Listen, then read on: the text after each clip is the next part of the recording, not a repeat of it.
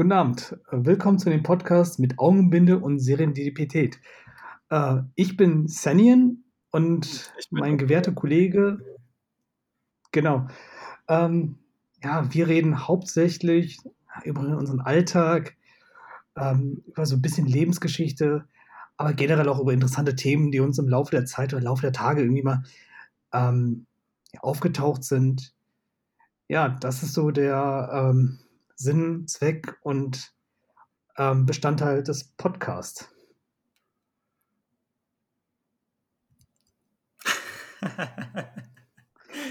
okay. Ähm, dann würde ich sagen, stell du dich doch einfach mal vor, wer du bist, was dich hierher gebracht hat und ja, die Motivation. Die Reise, die unendliche Reise meines Lebens, die mich hingeführt hat, ähm, hat damit angefangen mit dem Namen Sanyan ähm, und ging weiter durch meine 28-jährige Lebensgeschichte, die mich durch Ausbildung, Studium, alles sehr betriebswirtschaftlich angehaucht, da ähm, zu dem Punkt geführt hat, ähm, wo ich jetzt aktuell irgendwo bin. Und dabei habe ich meinen gewährten Kollegen kennengelernt, der auch eine sehr lange Lebens- und Leinsgeschichte vorzuweisen hat. Ähm, ja, da würde ich direkt mal den Ball zu, zu dir direkt ähm, zuspielen. oh je, soll ich das denn auch so kurz fassen? Ähm, ja, also ich bin... lass, lass, es spannend. es, es hat ja noch genug Zeit, das noch ein bisschen auszurollen. Ja, klar. Ähm, ja, ich bin Doppledom. Ich bin noch nicht ganz so lange auf dieser Welt unterwegs. Das sind bei mir jetzt erst 27 Jahre.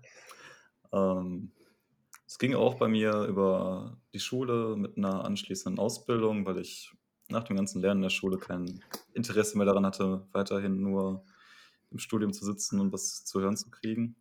Habe aber da dann festgestellt, nee, das wäre mir doch zu wenig, ich will doch studieren. Aber habe dann dadurch, dass ich eben auch viele gesundheitliche Leiden hatte, irgendwann für mich erkennen müssen, nee, ich muss meinen Fokus erstmal auf mich selbst legen. Und das hat mich dann mit der Zeit hierher gebracht. Sehr schön, dann haben wir schon mal die Basics geklärt.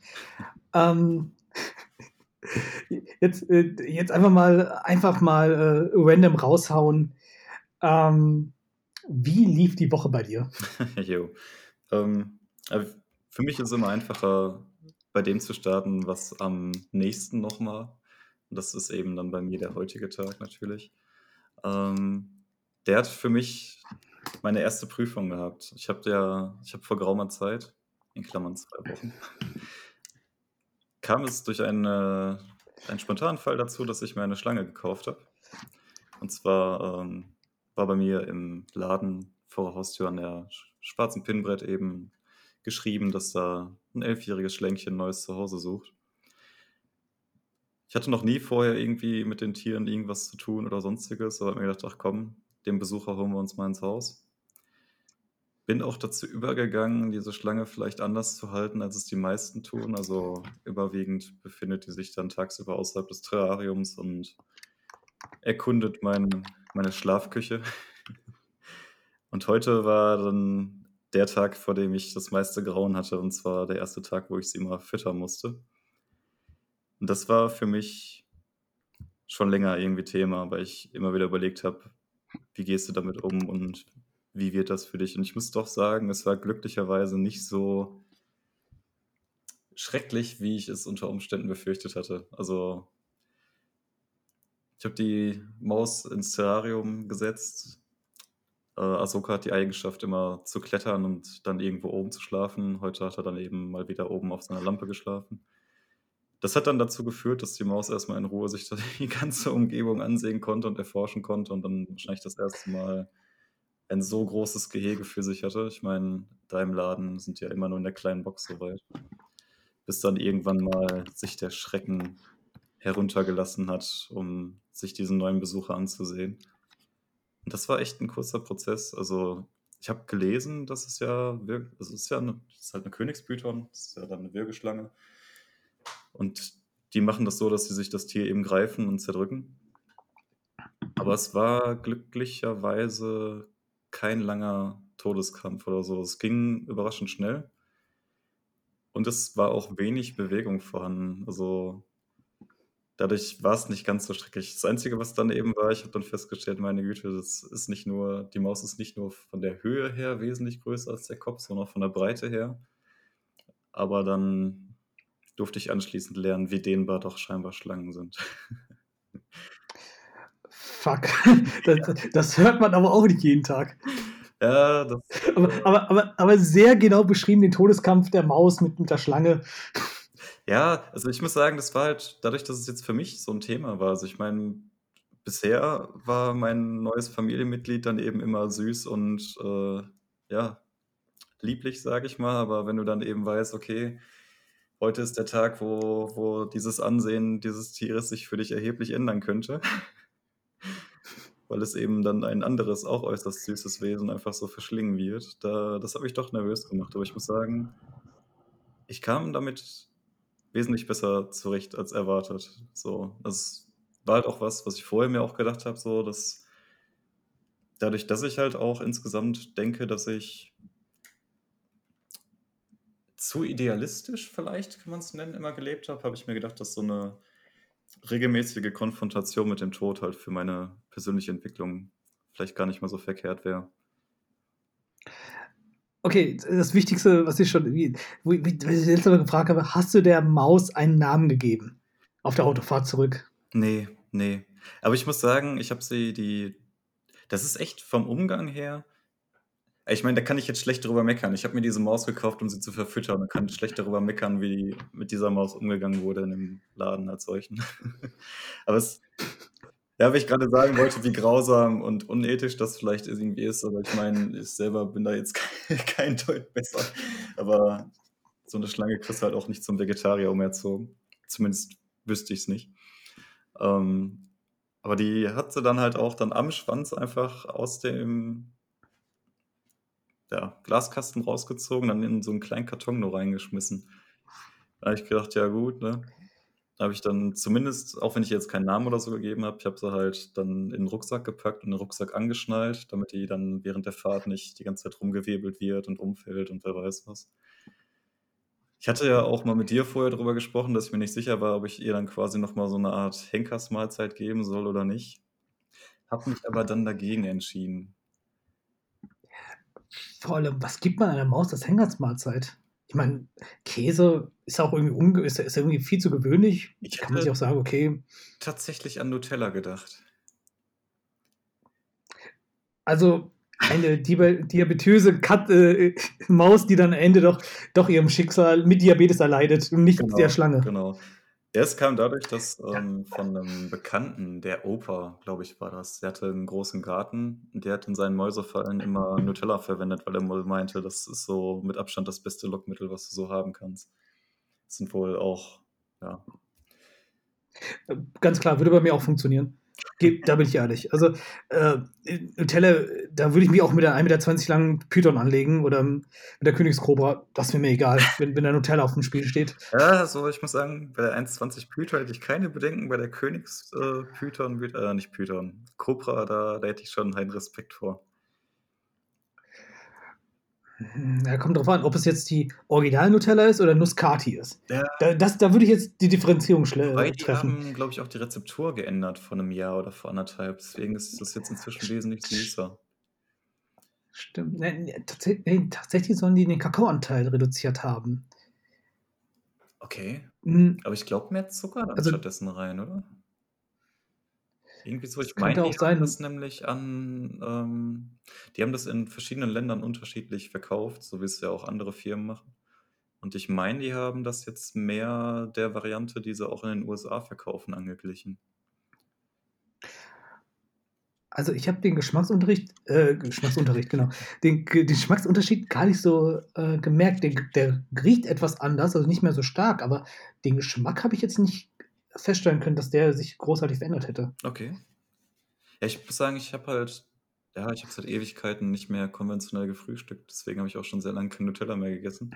Deswegen ist das, ich habe früher unglaublich gerne und viel Nutella gegessen, aber jetzt ist es zu lang her, als dass ich da große Vergleiche ziehen könnte.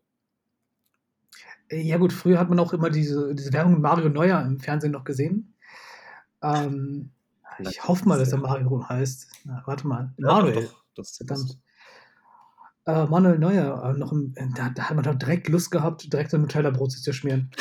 ähm, und nicht mit Toastbrot oder mit Brötchen, sondern nur mit dem schwarzen Brot. So dieses gute alte Bauernbrot. Boah, ich muss ganz ehrlich sagen, ich fand es immer am besten, das auf einen frisch getoasteten Toast zu machen.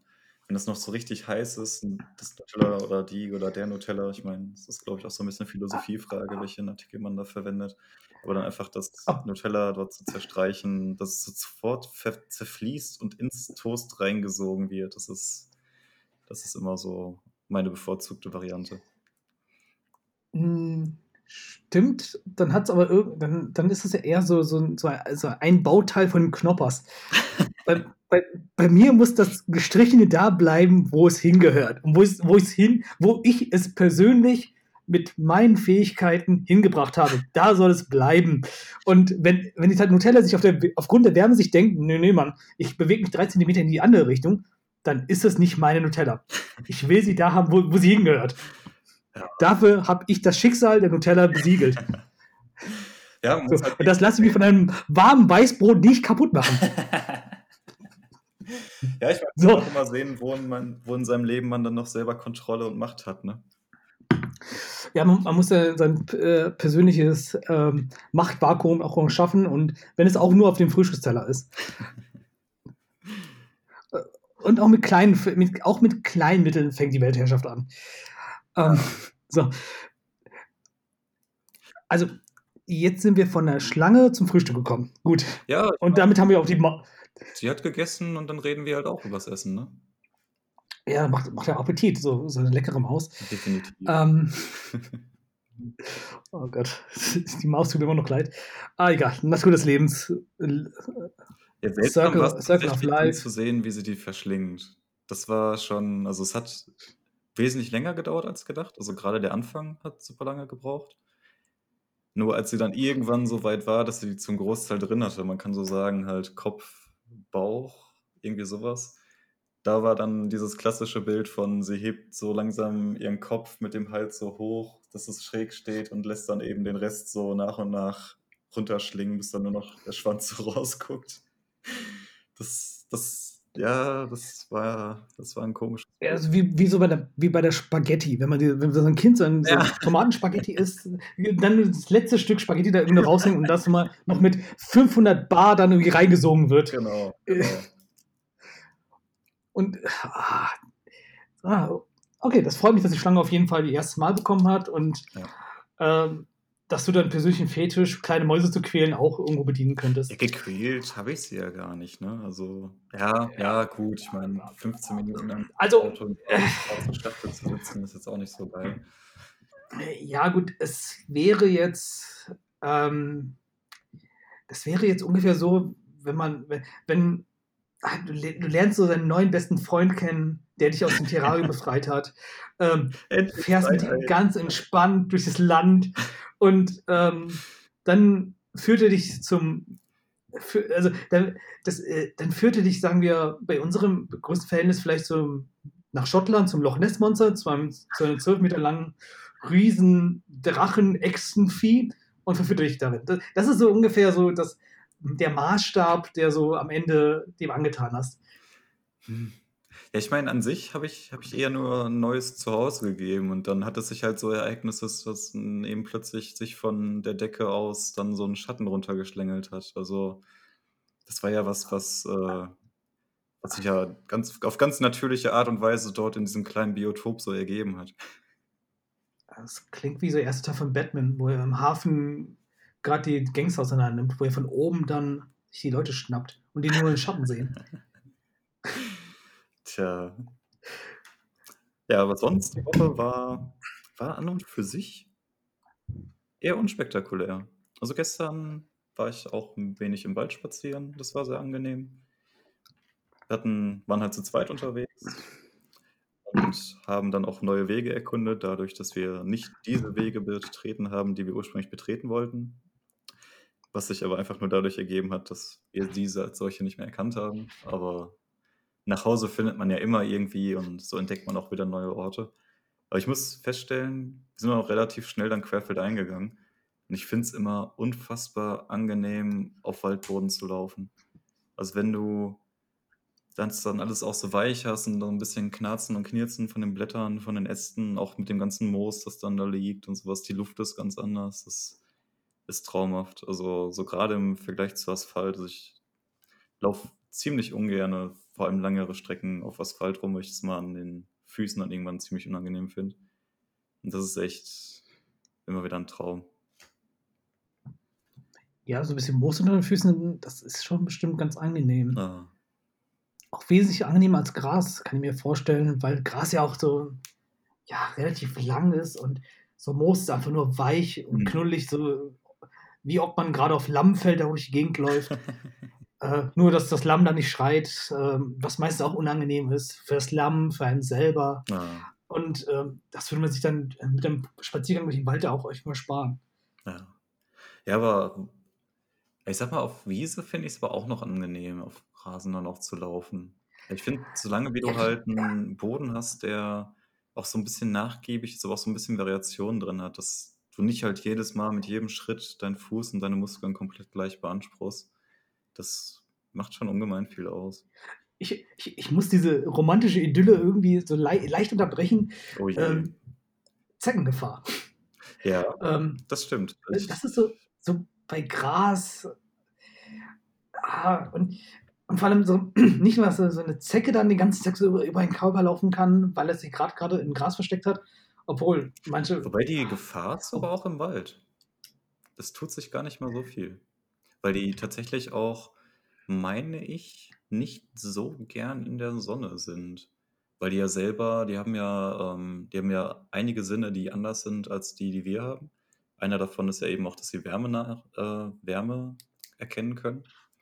Und das macht es für die ja quasi schwieriger, wenn sie selber die ganze Zeit durch Sonne und Co. aufgewärmt werden und die Umgebung auch, als wenn sie halt eben in einem schattigen Bereich sind, wo dann ein Tier mit 38 Grad Temperatur oder 37 dann quasi rausleuchtet, sage ich mal.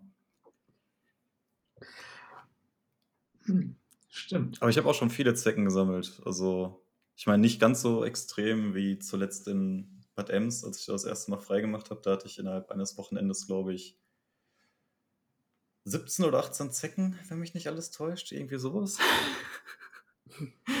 Es ist halt, wenn du, wenn du nach zehn Jahren zu einem Waldgrundstück kommst und dort alles mit Brombeeren und Co. komplett dicht zu ist, wie in so einem verwunschenen Wald.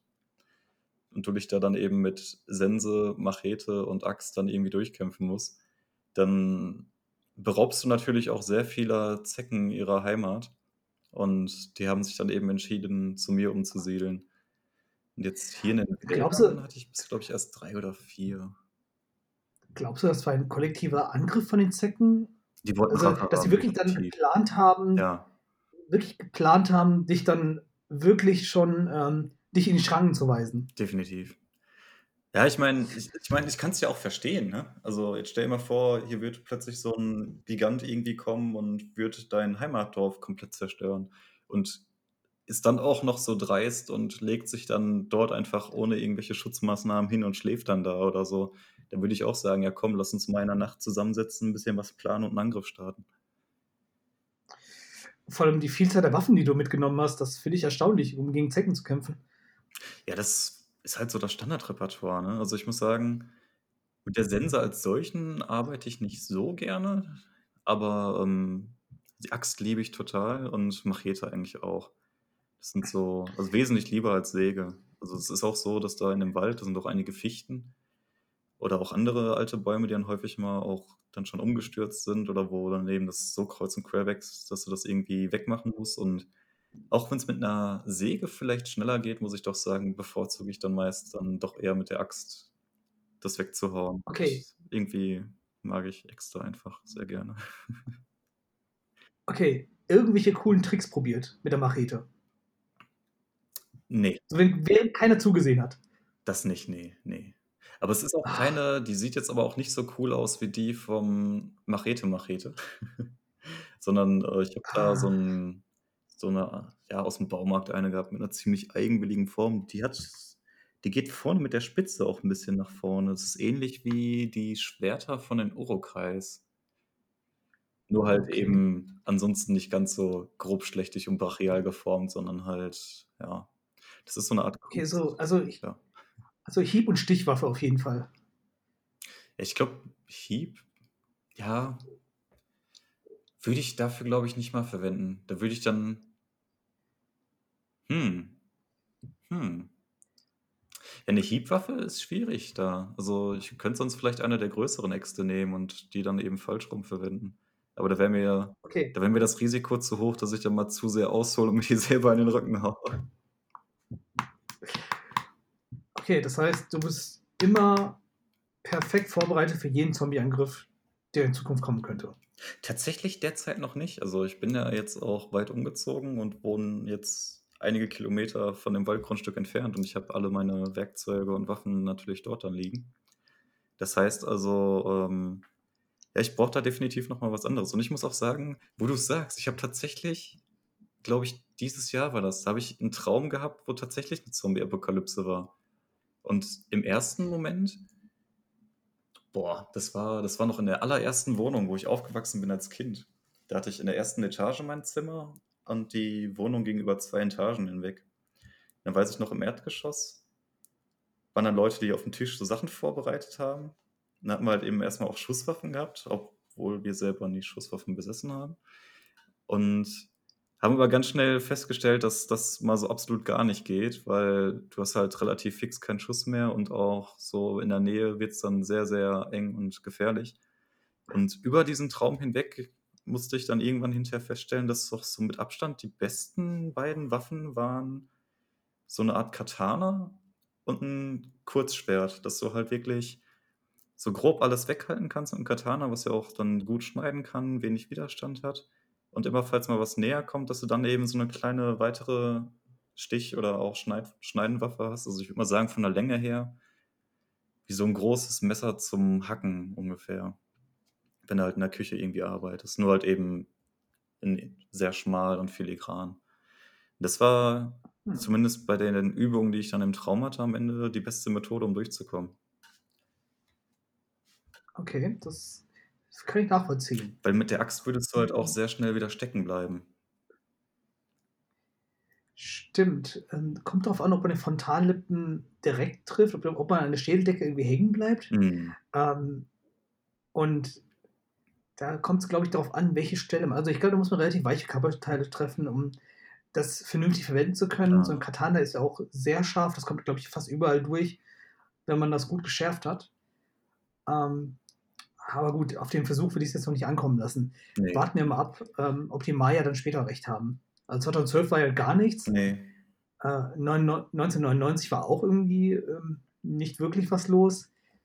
Vielleicht ähm, haben wir ja ähm, dieses Jahr noch eine äh, große Überraschung. Ich meine, jetzt hat die letzten Jahre, das hat sich immer mehr irgendwie aufgestaut und man hat immer gedacht, oh meine Güte, das Jahr war so ein Horror, was, was soll denn dann nächstes Jahr kommen? Und dann war es wieder heftiger. Also ich meine, gerade auch nach diesem Jahr, vielleicht haben wir ja dann dieses Jahr den großen Umbruch, wo wir dann Licht gegen Dunkelheit haben und am Ende hoffentlich dann das Licht erstrahlt. Ähm, nö, das Jahr hatte nichts mit apokalyptischen Zuständen und Weltuntergang zu tun. Also da habe ich doch gar keine, gar keine ähm, ja, Ähnlichkeiten dazu festgestellt. Also ich glaube, da sind wir weit entfernt. Na dann. Also also ich glaube, die Maya müssen wir ihren Kalender auf jeden Fall äh, rebooten, nochmal neu installieren, Updates fahren, ja. ähm, das Windows XP deinstallieren, das bringt es auch am Ende nicht mehr.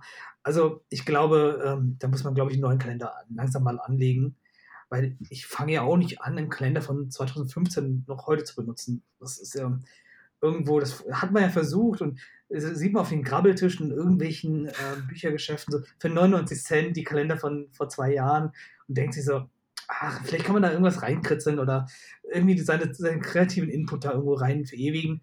Und am Ende liegt es in der Ecke rum und denkt sich, ja, das ist ein alter Kalender, kann ich nicht reinschreiben. ich muss sagen, ich finde es auch irgendwie doof, dass sich das bei uns so ergibt, dass du die nicht wiederverwenden kannst, weil manchmal hast du ja einen Kalender, der dir von den Motiven dann auch unglaublich gut gefällt und dann kannst du den halt nur alle paar Jahre mal verwenden, wenn zufällig dann wieder die Wochentage auf die gleichen Tage fallen sollten und sonst darfst du wieder gucken. Also ich habe auch insgesamt noch nicht so viele Kalender gehabt, aufgrund dessen irgendwie, oder nicht aufgrund dessen. Also Es war eher mal besonders, dass ich mal einen Kalender hatte, weil ich die Motive eben so toll fand und dann war's dann hinterher eher schade, dass man den nicht weiterverwenden konnte. Ja, vor allem sogar wenn ich mir so zum richtigen Zeitpunkt den Kalender geholt habe mit dem perfekten Motiv, ich habe die garantiert in dem Jahr nicht benutzt. Weil weil man genau sich dann an normalerweise hat man ja auch Handys und, ähm, kann sich auch viele Sachen selbst merken und, ähm, man hat sich nur in dem Jahr so 'n Kalender geholt, wenn man grade irgendwas Neues gestartet hat, irgendein Projekt, irgend keine Ahnung, neben der Arbeit eine Fortbildung machen oder irgendein erklärtes Ziel hat, wie, keine Ahnung, 'ne Tonne abnehmen oder und dann hat man sich 'n Kalender geholt, um seine Termine wie ein Profi zu planen. Und genau in dem Jahr hatte man gar keine Zeit, um 'n Kalender richtig zu führen, weil man genau mit den Sachen beschäftigt war, die man vorhatte. Ich muss sagen, für mich ist schon 'n großer Fortschritt, dass ich dann irgendwann letztes Jahr, glaube ich, war das, angefangen habe, halt dann den Handykalender mal zu verwenden für Termine und Co. Oder ich glaube, ich habe vor 2 Jahren angefangen, ich weiß es gar nicht mehr. Weil das ist dann zumindest was, das hast du stets bei dir und es hat für mich auch vieles einfacher gemacht, weil zu der Zeit bin ich auch noch ständig zum Arzt gerannt, habe zig Termine immer in der Richtung gehabt, hatte ja gearbeitet und so wie du es ja auch gemacht hast, abends noch studiert. Das heißt, du hast eh so viel zu tun und so viel Stress, dass du nie wirklich weißt, wo dir der Kopf steht. Und das hat das dann doch schon erheblich vereinfacht irgendwie, so zumindest zu wissen, was steht heute an. Also, meist kommt man ja auch nicht mal die Woche so wirklich überblicken. Das Dumme ist ja, in auf seiner Arbeit, da macht man das selbstverständlich so nach dem Motto: „Ja, ich muss den und den morgen zurückrufen. Ich mache mir Erinnerungen, dass mir dass mir morgen Outlook anzeigt, ja, du musst mal jetzt morgen um 12 anrufen. Mhm. Oder du hast diese Meetings um übermorgen in 2 Wochen. Das macht man auf der Arbeit automatisch. Ja. Aber da im Privatleben organisiert man sich fast nie so perfekt wie auf der Arbeit. Absolut nicht, nicht Obwohl ansatzweise. obwohl man eigentlich genau weiß, wie das läuft. Einfach sagen: „Okay, komm, egal, ich merke mir schon den Termin in Ja, 3 das Wochen, 14 Stunden und 5 betrifft Minuten, dann den werde ich mir merken können. Auf jeden Fall.“ Ja. Und das betrifft halt Und am auch Ende dich, so ne? Das ist ja auch noch mal die Sache. Ja, das ist obwohl eigentlich obwohl eigentlich kann es sein, dass es doch doch jemand anderen betrifft, aber Ja, trotzdem ja. hat man nimmt man das nicht so ernst. So, äh, weißt du, nach der Arbeit so: „Ach, ist mir egal, da verdiene ich sowieso kein Geld. Mhm. Wa warum soll ich das ernst nehmen, was ich nach der Arbeit mache?“ So, YOLO. Check it out, fertig. Nein, aber das, äh, finde ich schade. Das, äh, muss man also, der Handykalender ist schon an sich eine brutal geile Erfindung. Man schätzt generell die Sachen, die so im Handy, ähm, da sind, gar nicht so wert. Zum Beispiel die Taschenlampe. Die habe ich Früher verwendet, ja. die die verwende ich immer noch brutal. Früher, als ich als äh, Jugendlicher, als Teenager, da habe ich wollte ich mir immer 'ne Taschenlampe holen mit Batterien drin Mhm. und dachte mir so: „Was für 'ne geile Erfindung.“ Das Ding war hat aber nie dabei. So einfach man hat's einfach irgendwo in der Schublade liegen und denkt sich so: „Hm, ich habe keinen Bock, den zu verwenden“, obwohl es viele Situationen gab, wo es super praktisch gewesen wäre. Mhm. Jetzt beim Handy benutze ich's fast nur. Ich ich be benutze ich benutze das Handy nicht nicht mal zum Fotografieren, nur als Taschenlampe. Boah, ist Das war schwierig ah. einzuschätzen. Ich glaube ich surfe zwar nicht mehr so viel damit. Na, ne, Musik dürfte das der meiste Einsatzzweck sein. Danach dürfte dann Surfen oder Navi kommen. Und dann halt Kalender ist jetzt mit meinem neuen Lebensstil, sage ich mal, nicht so wirklich von Relevanz. Wird jetzt kaum noch verwendet. Aber, ähm, sonst ja, telefonieren tue ich jetzt in letzter Zeit tatsächlich sehr viel. Also, ich habe noch nie so viel mein Handy zum Telefonieren verwendet, wie ich's jetzt mache, seit ich weg von zu Hause bin. Hätte ich auch vorher irgendwie gar nicht mal vermutet, weil ich jetzt auch nie so die Person war, die sich ständig mit Leuten treffen oder reden muss oder so, aber seit ich hier bin, verändert sich da doch dann auch einiges im Umgang. Ja, also, im Endeffekt mit dem Handy mache ich einfach nur 3 Sachen. Sur äh, könnte auch 4 sein, aber 3 Sachen hauptsächlich. Musik hören, surfen, also nach irgendwas googeln und mich von A nach B navigieren. Das sind so die 3 Sachen, wo ich das Handy wirklich benutze. Und dafür reicht zwar jedes Telefon auf der Welt, oder fast jedes, ähm, aber ich man kauft sich trotzdem irgendwie so von von irgendeinem teuren Markenhersteller das Handy, obwohl das eigentlich gar keinen Sinn macht. Mhm. Ja, da bin So, ich da bin ich schon ich 'ne ganze Weile von weg. Also, ich hatte ich weiß es gar nicht mehr. Ich bin ja irgendwann auf die China-Importe umgestiegen, beziehungsweise hatte hinterher dann auch 'n Huawei, glaube ich, war das, mal hier gehabt. So eine Light-Variante und damit war ich super zufrieden. Und hatte aber dann jetzt, als es dann irgendwann das ist ja echt das Nervige, ne? Also selbst wenn du sagst: „Ja, ich brauche nicht wer weiß was“ oder so, die bauen ja trotzdem über die Jahre hinweg rapide ab, was Stabilität und Akku und Co. betrifft, ne? Deswegen bin ich dann irgendwann ich hatte halt beim Fernseher, das war so ein Angebot, irgendwas Besonderes, da war dann halt eben 'nen S7 noch dabei. Das verwende ich halt derzeit. Aber das ist auch so was, das ja, der Akku, der schafft halt so gerade eben 'nen Tag, sag sage ich mal halt. Und wenn du's dann viel verwenden würdest, dann wird schon knapp werden. Ja, das das ist das Problem. Deshalb versuche ich so 'n Handy so wirk so wirklich so wenig wie möglich zu benutzen. Ja. Hm, aber beziehungsweise das Display einfach nicht zu benutzen. Auf Musik hören kann ich ja theoretisch auch so. Ähm, aber das Handy so äh, Thema Handy ist ausgelutscht. So, fertig. So, ist ist ja, durch. Die Woche Nein, ähm hatte ich noch äh, wir hatten 'nen Spieleabend gemacht. Okay. Dabei habe ich das Spiel Zug um Zug kennenlernen dürfen. Das ist ein Spiel, wo du die Karte von den USA hast mit den verschiedenen Städten und jeder Spieler hat Mhm. dann ganz viele Zugwaggons. Dann hast du halt eben 'n Feld, wo du dann eben praktisch diese Strecken abfahr oder quasi für dich belegen musst. Also, wo du mit Karten, die du ziehst, die deine Waggons darstellen, dann eben nach und nach für dich die Strecken bebaust. Aber es ist eben auch so, dass du jeder darf immer nur an eine Stelle sein. Es kann nicht sein, dass welche die gemeinsam nutzen. Und du bekommst am Anfang des Spiels eben so ein paar Ziele. Das sind dann quasi Strecken, die du schaffen sollst, dass du dann von Atlanta nach, was weiß ich, Geografie war noch nie so meins. Sagen wir einfach mal nach Atlanta, das ist dann zwar eine Kurzstrecke, aber gut. Und musst dann eben überlegen, wie kriegst du es hin? Und da ist halt auch je nachdem, wie es sich ergibt, kann das halt ziemlich haarig werden. Also ich hatte das Glück, wir haben zu viert gespielt. Ich hatte meine Strecken, die waren zwei Stück an der Ostküste und eins war so ein bisschen in der Mitte. Die restlichen Spieler haben irgendwie alle vor allem an der Westküste Sachen gehabt. Das heißt, sie haben sich die ganze Zeit an der Westküste geprügelt und sich die Sachen weggenommen und ich habe stumpf vor mich hingebaut. Aber es ist ein schönes Spiel, es ist sehr schnell, passend zum Namen auch. Und auch recht interessant gemacht. Also, das kannte ich vorher gar nicht. Und ich muss auch sagen, ich habe auch selber ewig lang schon keine Gesellschaftsspiele mehr gespielt. Also, wir hatten vor zwei Wochen das erste Mal eben das angefangen mit Phase 10. Aber sa davor würde ich sagen, locker fünf Jahre oder länger nichts. Und obwohl ich es als Kind und auch als Jugendlicher doch sehr gerne gemocht habe. Das war nur, Obwohl das wenn ja? Ja, äh, ich wollte dich nicht unterbrechen. Aber Schieß los. Also also, ähm, ich glaube, da gibt es auch so eine Zeitspanne. Also, Mhm. im Kindergarten fängt man ja irgendwo leicht damit an, dass Ja. man langsam mal, äh, „Mensch, ärgere dich dich“ oder mit mit zusammen mit Klötzchen spielt und zusammen mit Puppen und dass man so das so 'n bisschen dann entwickelt sich ja so irgendwann so kommt dann Uno hinzu, Spiel des Lebens, Monopoly, Mhm. ähm, dann noch, ähm, Dominosteine waren dann noch, glaube ich, noch, ähm, glaube ich, auch der Hit damals. Und noch dieses Spiel, wo man die Steine aufeinander stapelt, nicht nebeneinander legt, sondern übereinander legt. Also einfach mal von der Mhm. Waage, waagerechten in die Vertikale geht und, ähm, und dann versucht immer einen, einen rauszuziehen, ohne dass der ganze Turm ab, abfackelt. das? Kann das sein? Das kann gut sein.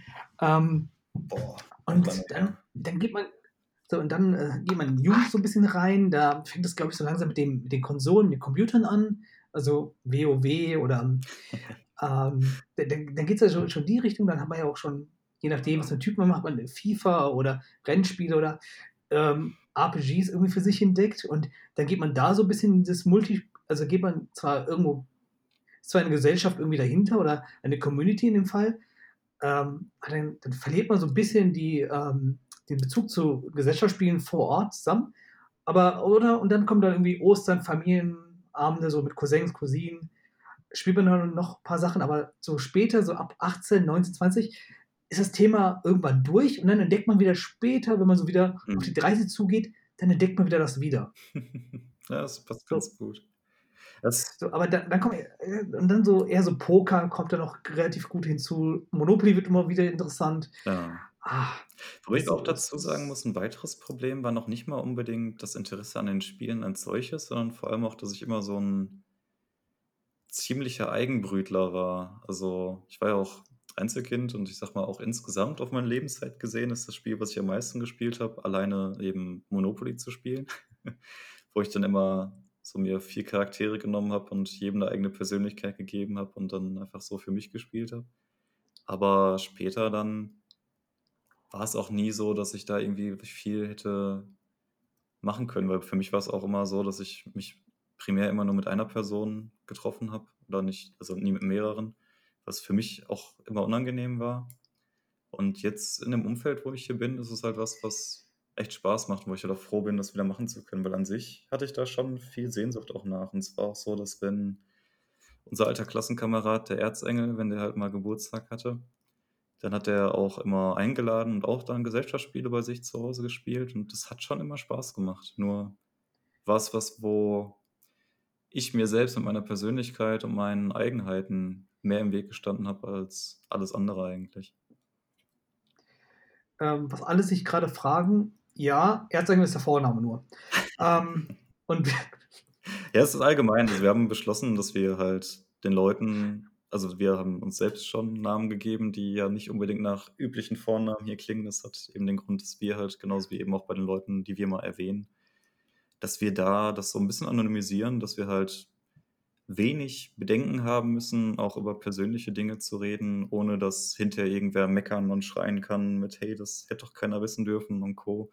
Und gleichzeitig können wir aber dann aber auch eben so weit ins Persönliche und auch Sachen gehen, die jetzt Ängste oder andere Probleme betreffen, die auch eben für andere interessant sein können. Daher kann es dann eben sein, dass in Zukunft hier das Öfteren mal irgendwelche seltsamen Namen landen werden. Aber keine Sorge, sowas wie Kontonummer, Passwort, Adressen, äh, persönliche Logins äh, auf Arbeitsservern, sowas präsentieren wir natürlich gerne. Ähm, ist auch aber nur nicht Namen sehr gerne gesehen, so Kreditkartendaten und sowas alles. Also das können wir immer gebrauchen. Ja, inklusive, äh, äh, inklusive der Karte und einem Security Code. Ja. Das wäre ganz angenehm, dass man auch online bestellen kann. Definitiv. Pay also PayPal-Accounts gehen auch. Also am besten vierstellig, äh, vierstellige Bereiche, damit man auch was davon hat. Aber ja. genug mit Werbung. Aber tatsächlich ist es ja auch wirklich einfacher, wenn man sich zu zweit trifft. Ähm, mm weil man ja auch relativ viele verschiedene Freunde hat und ja. man gar nicht so, also tatsächlich bei mir auch so war, dass eher so bei jedem Freund andere Interessen im Vordergrund standen. Mhm. Mit dem anderen haben wir Fußball gespielt, mit dem anderen hat man eher gezockt, mit dem anderen ja. war man eher im Kampfsport. So, und dementsprechend war man auch immer eine leicht andere Person, weil man ja auch Definitiv. in einer anderen Rolle sich kennengelernt hat. Ja. Und ähm, auch in einem anderen Altersbereich, also wenn du jemanden mit sieben kennengelernt hast, der andere mit 14 und den anderen mit 22, mhm. da hast du ja, glaube ich, auch einen ganz anderen Umgang miteinander. Ja. Das ist auch so. was, was für mich selbst auch immer problematisch war. Also wo ich mir auch selber viel Vorwürfe früher gemacht habe, dass ich, also ich hatte mich immer sehr viel auch den Leuten angepasst. Ich habe immer sehr lange gebraucht, um irgendwann mal aus mich rauszukommen und zu sagen, irgendwie, ja, halt einfach so zu sein, wie ich irgendwie bin. Und habe mich dann immer sehr an die Person angeglichen. Deswegen war auch für mich zum Beispiel Geburtstage feiern immer was, was ich stark gemieden habe, außer an irgendwann mal den 18. oder so, weil ich mir auch nie vorstellen kann, wie das funktionieren soll, wenn dann diese verschiedenen Freunde aufeinandertreffen. Also ich habe mich eben auch selbst damit irgendwann so ein bisschen verloren, weil ich dann auch gedacht habe, hey, ich bin bei jedem irgendwie anders. Wer oder was bin ich denn dann überhaupt? Und auch ja, man kommt sich dabei irgendwann auch falsch vor. Und das Schöne ist, dass ich über die Jahre hinweg es dann geschafft habe, auch eben, ja, dadurch, dass ich auch viel mich mit mir selbst auch so ein bisschen auseinandergesetzt habe und den eigenen Dämonen, die man eben so hat, dass ich dann auch lernen konnte, diese verschiedenen Masken, die man eben so verwendet, hinter mir zu lassen und mehr zu meinem Ich zu finden und das dann eben auch den Leuten zu präsentieren, dass ich jetzt nicht mehr so wie früher für jeden eine Maske brauche, dass er mich mag und annimmt, sondern stattdessen gehe ich jetzt nach vorne mit der Person, die ich bin und sage, wenn ich damit bei dir nicht ankomme und du da keinen Bock drauf hast, dann ist es in Ordnung. Es gibt genug andere Leute, die kommen damit klar und mögen mich so. Ne? Und seitdem geht es mir auch wesentlich besser. Aber es war ein langer Prozess, also alleine auch schon irgendwie Nein sagen zu lernen. Das hat sehr, sehr lange gebraucht. Hm, ja, das ist ja auch so eine gewisse Identitätskrise, die man direkt so in der Pubertät einfach reingestoßen wird. So, ähm, man, man fängt so an als Kind und hat, ist relativ unbeschwert und dann muss man sich ja immer relativ viel mit der Außenwelt und mit sich selber beschäftigen mhm. ähm, und in dem Prozess irgendwie so ein sicheres Selbstbild erzeugen, was sowohl irgendwo dem Fremdbild und auch sein Eigenbild irgendwie gerecht wird. Ja. Ähm, und dann muss man sich immer wieder hinterfragen und ähm, bis man eine gute Wahrnehmung hat und klar, in der Zeit, wo man versucht, sich irgendwie selbst zu finden, dass man auch da Mas auf Massen zurückgreift, um mhm. mit Situationen klarzukommen, Menschen klarzukommen, ähm, ist ja irgendwo ein Selbstschutzreflex, der natürlich dafür sorgt, ja. dass man diese Entwicklung überhaupt durchmachen kann. Äh, vorausgesetzt, dass man diesen Prozess auch irgendwie proaktiv voranschreiten lässt. Ja. Ähm, was natürlich immer schwierig ist, weil man ja in der Selbstwahrnehmungsphase erstmal lernt, sich selbst wahrzunehmen und dass man auch diese Phasen für sich auch irgendwie mhm. findet, dass man sich dann als, ähm, als Identitätssuche definiert und nicht da stehen bleibt, wie die anderen einen haben wollen, weil es den anderen am angenehmsten da gerade im Moment ist, dass man so ist, wie man gerade versucht zu sein, um irgendwie bei der Suche nicht zu sehr anzuecken. Mhm. Ähm, was natürlich am Ende auch dafür sorgt, dass man für sich selber immer ein unsicheres Bild hat und sich selbst nie richtig kennenlernt. Habe ich es schön gesagt? ja, ich meine, nie natürlich nicht. Ne? Also ich meine, ja gut, wenn man halt nicht von diesem Weg abweicht, dann schon, es sei denn, es bricht irgendwann über einen hinweg, weil dann das Unterbewusstsein irgendwann sagt, so, jetzt geht es nicht weiter, jetzt nehme ich, übernehme ich mal das Ruder. Aber ähm, wenn man halt weiter sucht und nicht aufgibt und nach Antworten schaut und auch eben, das ist das Wichtige, also vor allem richtig zu reflektieren, also nicht nur zu sagen, hey, was war das und was haben die gemacht, sondern auch, was habe ich gemacht, wie hat das gewirkt und hätte ich das irgendwie beeinflussen können, beziehungsweise auch, war mit der ganzen Zeit, die ich vorher schon, wie ich mich immer gegeben habe, war dann nicht auch das so, dass ich damit die anderen Leute, den anderen Leuten gezeigt habe, dass sie es eben mit mir machen können. So, ne? Das ist halt. also, das, was ja. mit dir machen kann, kann man auch irgendwie falsch verstehen. Ja, ähm, ja, ja, aber das, das lassen wir an dieser Stelle doch einfach mal offen. Okay, gut, wir, wir, wir lassen mal die Interpretations Interpretationsspielraum, genau. heute Aussprache perfekt, ähm, einfach mal äh, den Leuten mal ihren freien Gestaltungswillen mal daran ausprobieren. Ähm, ich habe dich gerade, glaube ich, an einer ganz wichtigen emotionalen Stelle unterbrochen. Ähm, sorry, machen wir weiter. Nee, ähm, ja, die Sache ist, also du kannst, also es ist halt tatsächlich unglaublich schwierig, zu sich selbst zu finden. Und das ist ein langer Prozess und auch was, was halt vor allem viel auch mit Reflexion und auch Beobachten zu tun hat und sowas. Aber wenn du dann irgendwann, so sag ich mal, so langsam eine Orientierung findest und zu dir selbst und zu deiner Mitte findest, das verändert unglaublich vieles. Also ich stelle es halt selber fest. Ich hatte ja selber super lange dann unter Depressionen gelitten und was weiß ich. Also wirklich 14, 15 Jahre. Das ging bei mir irgendwie mit 11 oder 12 schon los. Und dann zu sehen, was sich aus einem selbst heraus irgendwie entwickeln kann, das ist echt wundervoll. Also, das ist, ja, das macht viel aus. Also, dann ist die Welt am Ende, die ist immer noch die gleiche wie vorher, aber irgendwie nicht, weil dadurch, wie du dich verändert hast und wie deine Weltanschauung sich verändert hat, nimmst du es ganz anders wahr und du bist nicht mehr in dieser Position, dass du, es eben für mich war, machtlos und orientierungslos in einer grausamen, dunklen Welt bist, sondern dass du eben sagst, ja, okay, diese Welt hat leider viele Fehler, aber es gibt doch immer noch Hoffnung und auch Menschen, denen es damit genauso schlecht geht. Also wir haben ja das, wir haben ja ungemein hohe Zahlen mit psychischen Krankheiten und Co. Und das zeigt ja dann auch, dass das nichts ist, was nur ein paar Leute betrifft, sondern eben, dass viele Leute mit dem Zustand, wie es heute so ist, nicht gut leben können. Und das zeigt ja wiederum, dass viele Menschen eher ein anderes Leben für sich brauchen.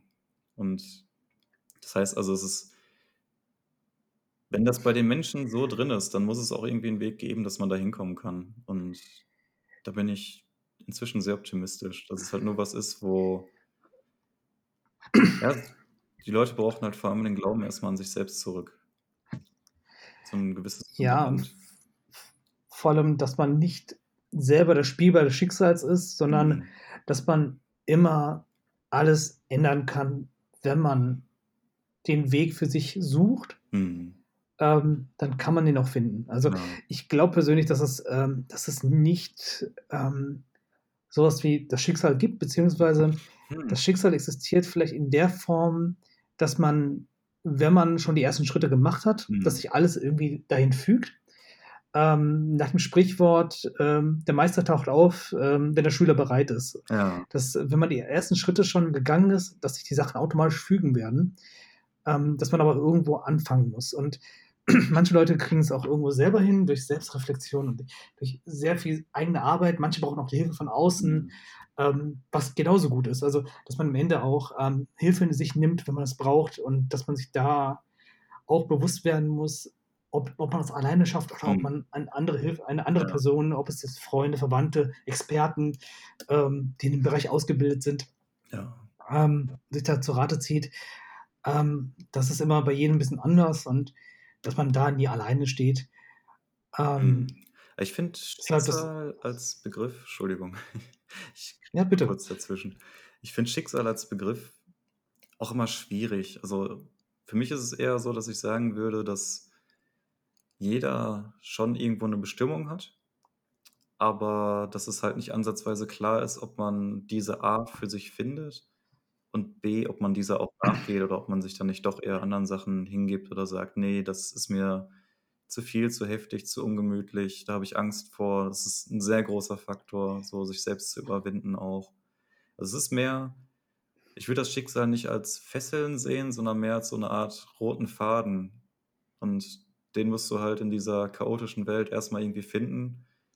Und dann ist es auch nicht immer einfach, da dran zu bleiben. Da kommst du dann mal irgendwo hin, dass er dann in irgendeinem Felsen verschwindet oder so und dann darfst du drumherum laufen durch die Wälder und suchen, wo du dann irgendwann endlich wieder deinen Faden wiederfindest und weitergehen kannst. Von daher, und es ist halt auch, wie du auch schon sagst, das ist auch nichts, was du immer unbedingt auch alleine ausmachst, sondern auch mit Freunden und anderen, die dir helfen, die doch mehr Ahnung haben, die dir zeigen können, was sie, was ihnen selbst im Leben geholfen hat.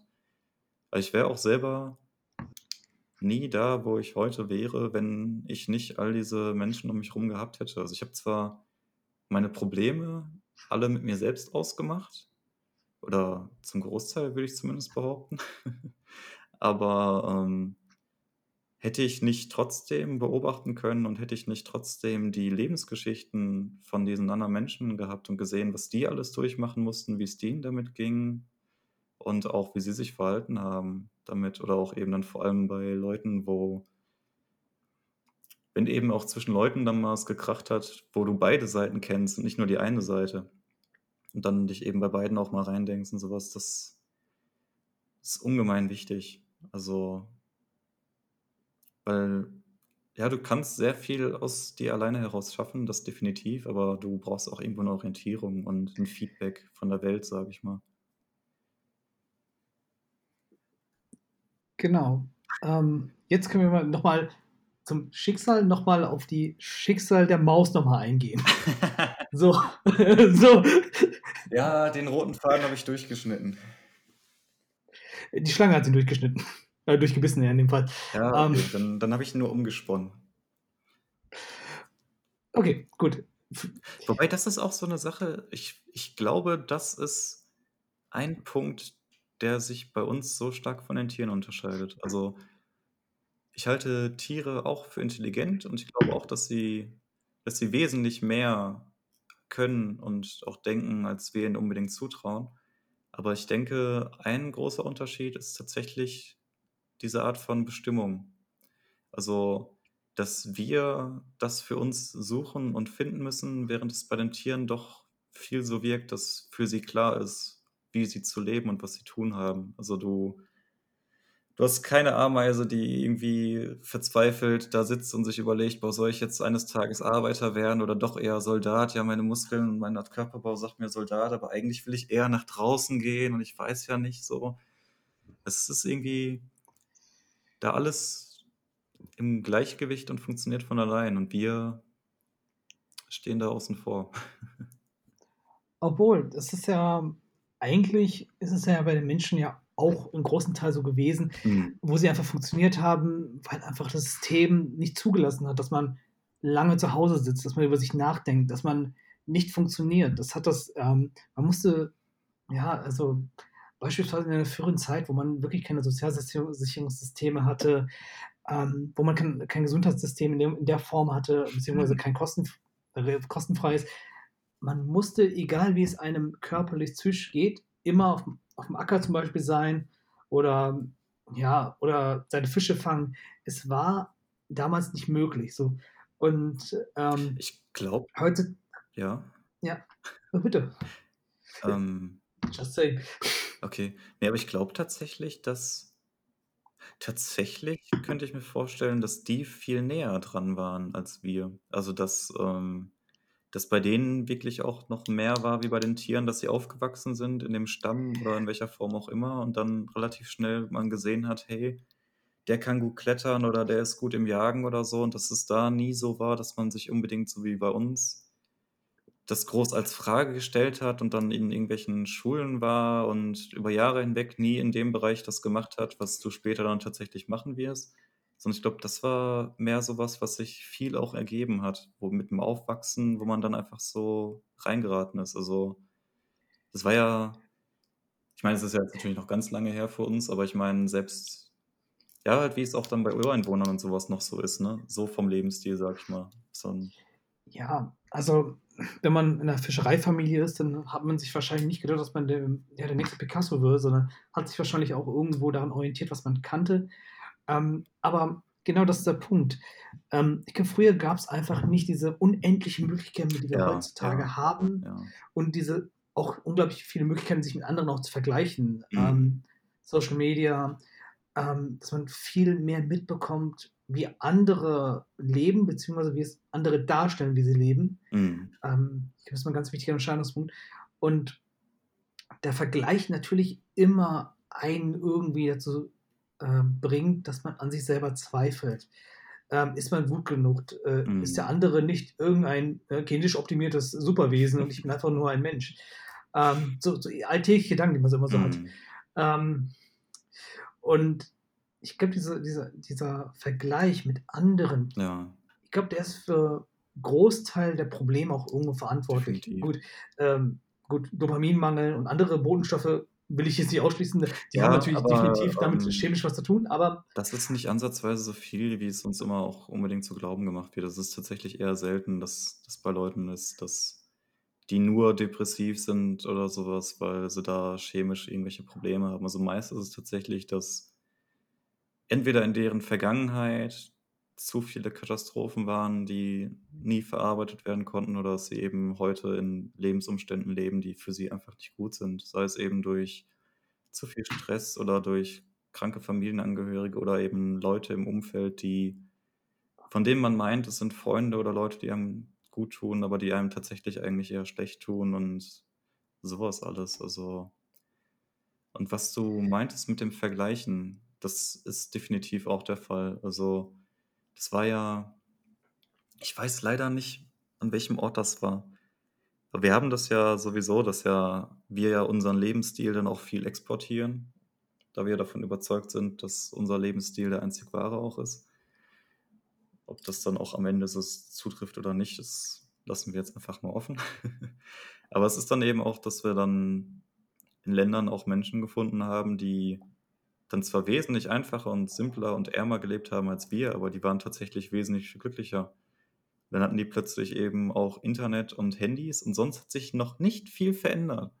Aber die haben dann plötzlich gesehen, wie andere Leute eben leben können und die Zufriedenheit an diesen Orten ist rapide runtergegangen. Und dann waren sie eben unglücklich und wollten auch mehr Geld haben und wer weiß was alles. Und insgesamt gesehen haben sie aber eigentlich auf eine Art und Weise gelebt, wo es eben wesentlich weniger Probleme gab bei uns. Und das zeigt halt auch wieder, wie schlimm oder wie leicht wir uns eben danach beeinflussen, auf andere zu sehen. Und das war auch was, ich hatte ja dann letztes Jahr angefangen, mir dann zum Beispiel auch vom Peterson, das ist eben Professor für Psychologie, der auch eben viel im Philosophiebereich macht, ähm, Videos anzusehen. Und der hatte dann irgendwann mal gesagt, wenn du dich mit irgendjemandem vergleichen willst, dann vergleich dich mit deinem Ich von gestern.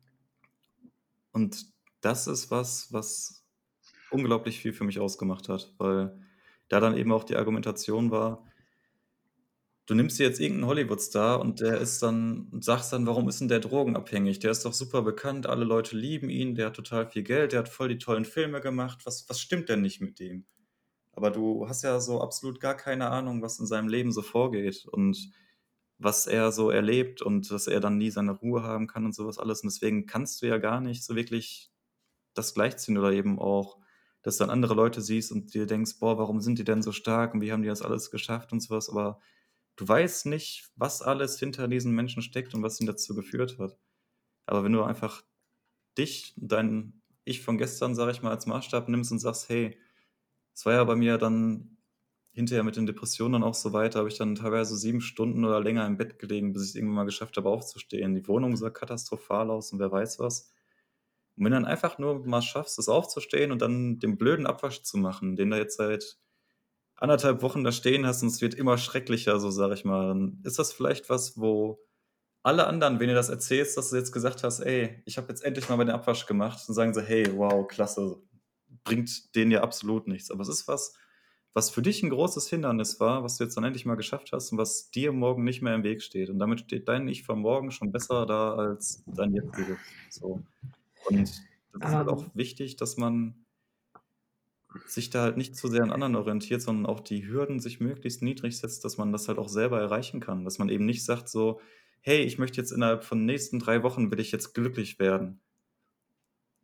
Kannst nur scheitern. So, du musst irgendwie was finden, was niedrig genug ist, dass du sagst, okay, das kriege ich hin und dann fängst du damit an und kommst dann irgendwie ins Laufen. Machst halt mal den Abwasch, dann räumst du irgendwann mal ein bisschen was auf, kontaktierst vielleicht mal wieder irgendwen oder was weiß ich und so nach und nach kommst du irgendwann ins Laufen. Und solange wie du am Laufen bleibst und selbst wenn du eben hinfällst oder so, solange wie du dann auch wieder aufstehst und weitermachst, dann kommst du auch irgendwann an den richtigen Ort an. Ja, und im Endeffekt, deshalb ist es, glaube ich, morgens immer verdammt wichtig, sein Bett zu machen. Egal wie. Einfach mal, einfach mal ganz, ganz einfaches Anwendungsbeispiel. Habe ich zu Hause immer zu hören gekriegt, habe ich nie umgesetzt. Aber ja, ja, ja. So, jetzt, jetzt noch, noch ein bisschen diese Schwere dann, ja. des, äh, dieser Worte nochmal zu verkraften. Aber, Aber ja, das stimmt, das stimmt. Lifehack. So, ja. morgens das Bett machen. Ähm, weil egal wie wenig man an dem Tag vorangekommen ist, du legst dich in ein fertig gemachtes Bett. Das ist ein, eine Aufgabe, die man jeden Tag gemacht hat ähm, wo man sein kann, egal was ich heute nicht geschafft habe, mein Bett ist perfekt. Eine Aufgabe habe ich heute erfüllt. da wartet was auf mich, was ich ordentlich gemacht habe. Genau, dann legt man sich wirklich, egal ob die Bude gerade aussieht, ähm, ob gerade der, keine Ahnung, der vierte Weltkrieg stattgefunden hat, die, die Würmer sich schon in, dem, äh, in, dem, in der Bratpfanne von gestern noch äh, vermehrt haben. Genau. Alles egal. Hakuna Mat und, ähm, und die Socken schon äh, vier Jahre am Stück benutzt worden sind ohne zu wechseln. Das Bett ist gemacht. Genau. Ja, das macht echt viel aus. Und ich muss auch sagen, das ist aber auch so was, wo ich mich schon immer am schwersten mitgetan habe, so Ordnung zu halten. Aber wo ich dann doch merke, das war extrem, als ich jetzt umgezogen bin. Dann hatte ich halt natürlich alles in Kisten stehen, du hast keine Möbel, das steht alles irgendwie rum und ich glaube, das macht, das belastet dich auf vielen Ebenen. Also einerseits hast du dann das Problem, dass dir alles Mögliche im Weg steht, um das zu tun, was du machen willst. Aber auch auf der anderen Seite hast du, glaube ich, so viel Chaos um dich rum, dass automatisch dein Hirn damit schon immer, weil das. Wir gucken ja immer so, dass wir sehen wollen, was für uns irgendwie wichtig ist und was wir machen sollen, dass es irgendwie klar ist. Und das macht es, glaube ich, schwieriger. Also ich habe selber nie Ordnung gehalten habe es aber dann irgendwann mal angefangen und das ist aber auch was, was für mich auch heute immer noch Arbeit ist, weil das nichts ist, was für mich float, sondern ja, ich, ich muss mich extra hinstellen und aufräumen. Das, ich kriege es nicht anders rein. aber ich merke einen gewaltigen Unterschied so vom Wohlbefinden, von der Art und Weise, was ich mache und wie ich, was, wie ich halt vorankomme. Ob eben die Bude dann ordentlich ist oder nicht. Also es war die ersten Wochen, wo ich noch keine Schränke hatte oder so und alles nur auf dem Boden irgendwie ist, es war echt katastrophal. Als ich dann irgendwann da mal hinkam, dass ich dann die ersten paar Schränke hatte und du dann so zumindest ein bisschen Ordnung mal schaffen konntest, dann war es schon echt wesentlich besser. Ja, das äh, habe ich tatsächlich auch gemerkt. Ähm, aber auch schon früher in der Schulzeit. Es gab ja diesen Punkt, wo man die Sommerferien, nach drei Wochen hat man eigentlich alles gemacht, was man machen wollte. Ähm, einfach nur, wenn man nicht weggefahren ist, hat man wirklich sechs Wochen gehabt und drei Wochen, dann hast du alles. Genau, dann hast du alles gezockt. Du lagst im Bett, du hast genug gefuttert, egal was du wolltest, im Bett beim Zocken. Ähm, hast alles gemacht, was du machen willst, und dann die letzten drei Wochen wusste man einfach mit sich nicht viel anzufangen. Die Freunde waren wahrscheinlich im Urlaub ähm, zum großen Teil. Ähm, also wenn, wenn, wenn sie so ein bisschen besser betucht waren, dann waren die alle im Urlaub und man selber hat irgendwie mit sich nichts anfangen können. Ähm, und dann hat man angefangen, den Schreibtisch, der natürlich voller Schulsachen war, von Erdkunde bis Mathematik, ähm, die lagen alle natürlich auf dem Schreibtisch. Die Schubladen von dem Schreibtisch habe ich persönlich nie richtig benutzt. Ähm, nur maximal, wenn ich den Schreibtisch sauber haben wollte, dass ich, dass ich dann die Sachen immer, wenn ich lernen wollte, die Sachen dann komplett immer aufs Bett getan habe und dann am Schreibtisch gelernt habe. Oder dann, wenn man schlafen wollte, die Sachen dann direkt vom Bett dann auf den Schreibtisch gepackt habe, um dann zu schlafen. Und äh, die letzten drei Wochen des, ähm, der Sommerferien habe ich dann ernsthaft genutzt, die Sachen aufzuräumen, oh. die da auf dem Tisch waren. Ganz gefährlich. Also da muss ich ähm, sagen, da konnte ich mich immer lange und gut genug mich, mich mit mir selbst beschäftigen. In die Verlegenheit, in den Ferien aufzuräumen, kam ich nur, wenn das durch den äußeren Impuls der Eltern mir aufgezwungen wurde. Ah, nee, da, da hat mein persönlicher Schweinehund mir dann irgendwie schon gesagt, du musst jetzt irgendwas machen, was du wenigstens, wo du immer sagst, du hast irgendwas Produktives gemacht, auch wenn es nur hm. den Schreibtisch aufzuräumen. Auf jeden Fall hat man dann geguckt, was man braucht, hat dann alles weggeschmissen oder in Kisten reingepackt, wenn man sagt, ach, für das sechste Schuljahr könnte ich auf jeden Fall die Entwicklungsgeschichte von Burkina Faso brauchen. Dann hat man natürlich das reingeworfen, was man sich nie wieder angeguckt hat. Ja. Ähm, spätestens am Ende der 13 hat man dann kistenweise in einem Keller gelagert von Sachen, die man nie wieder im Leben braucht, also im großen Ganzen. Hm. Ähm, und wenn, dann hat man die meisten Sachen so irgendwie im Hinterkopf gehabt, wenn man sie wirklich noch braucht. Ähm, auf jeden Fall. Dann war das die ersten zwei, drei Wochen der, des Schulanfangs, war der Schreibtisch unglaublich sauber und da war man auch unglaublich produktiv, weil man so stolz war, hat man natürlich seinen neuen, unbeschriebenen Blog genommen, hat es da hingesetzt, das Buch aufgeschlagen und hat gelernt. So. Und nach vier Wochen, also weiteren vier Wochen, war der komplette Tisch wieder voll, wie in den Sommerferien, also vor den Sommerferien. Das geht so schnell. Wir hatten das, das war richtig extrem zu sehen bei uns hinterher auf der Arbeit. Also, auch wenn ich sonst festgestellt habe, dass so eine Grundordnung für mich doch irgendwo wichtig ist, was aber schon immer so, dass bei den Sachen, mit denen ich arbeite und die mich interessieren, da hat immer Chaos überwiegt. Also wenn ich was recherchiere und gucke oder so, dann habe ich eigentlich standardmäßig immer 20 Tabs oder mehr offen. Und auch auf der Arbeit hatte ich dann immer ganz schnell den ganzen Schreibtisch bedeckt mit allen möglichen Projekten, Zeichnungen und was weiß ich. Und irgendwann hieß es dann, dass wir jeden Freitag den Schreibtisch aufräumen müssen, wegen den Putzfrauen, dass sie das dann sauber machen können. Und das war für mich echt nackt, weil das war wirklich, das war was, wo ich dann wirklich 10, 20 Minuten irgendwie einplanen musste, weil das immer alles komplett voll war. Und das Ding ist, wenn du es ja selber machst, du weißt genau, wo alles liegt. Das ist dann zwar ein Riesenhaufen, aber du weißt, wenn ich das und das brauche, dann greife ich da irgendwo rechts unten rein und ziehe das schon raus. Aber das war echt so, dann war immer freitags angesagt, den Tisch sauber zu machen. Das hast du noch gemacht und ich glaube, spätestens am Dienstag hast du dann vom Schreibtisch nichts mehr vom, von der Platte selbst gesehen, sondern war wieder alles mit Papier bedeckt. Hm, ja, das, das Genie beherrscht das Chaos, nicht die Ordnung. Genau. Ähm, auch wenn das so ist, es ist schon. Also, aber äh, nochmal zum Schreibtischgleichnis. Also, ähm, so, boah, so, das war richtig billig die Bibel kopiert. Nein, aber ja. ähm, nein, aber auf jeden Fall ähm, später, wenn man seine Ausbildung war und seine erste eigene äh, Wohnung dann irgendwann hatte, dann ging das gleiche Spielchen los, aber mit gewaschener Wäsche. Dass man dann einen riesen Haufen von sauberer Wäsche hat, die auch getrocknet ist. und ähm, Äh, ja, ja, das ist auch nochmal ein Thema, das stimmt. Äh. Und dann am Ende der, der Hightech-Bürostuhl, äh, der schrägste Gamerstuhl, dann immer die Wäsche so lange ge gelagert hat, bis man die Muße gefunden hat, zu bügeln. Ich muss tatsächlich zugeben, ich habe ja irgendwann darauf verzichtet, komplett zu bügeln. Weil ich auch gesagt habe, ey, ich trage zum Großteil nur T-Shirts und da fällt es eh nicht auf.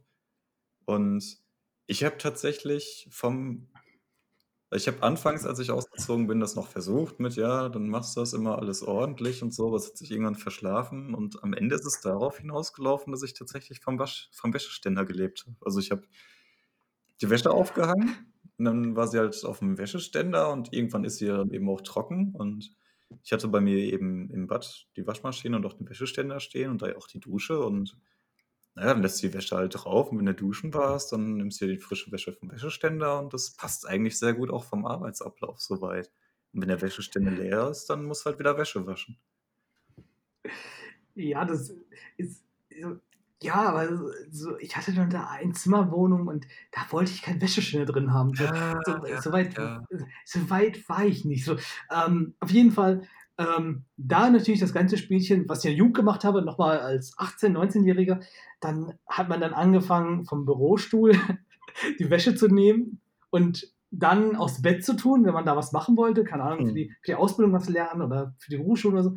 Und dann am Ende, wenn man schlafen gehen wollte, zack, vom Bett wieder auf den Bürostuhl.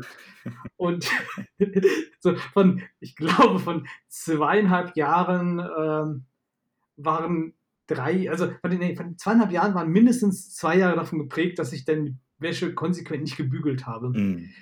Ähm, äh, war jetzt am Ende auch nicht so schlimm, weil ich vom, vom Berufswegen sowieso gebügelte Hemden immer von der Wäscherei holen musste. Ach ja. Ähm, aufgrund von konsequenter Faulheit. Mm.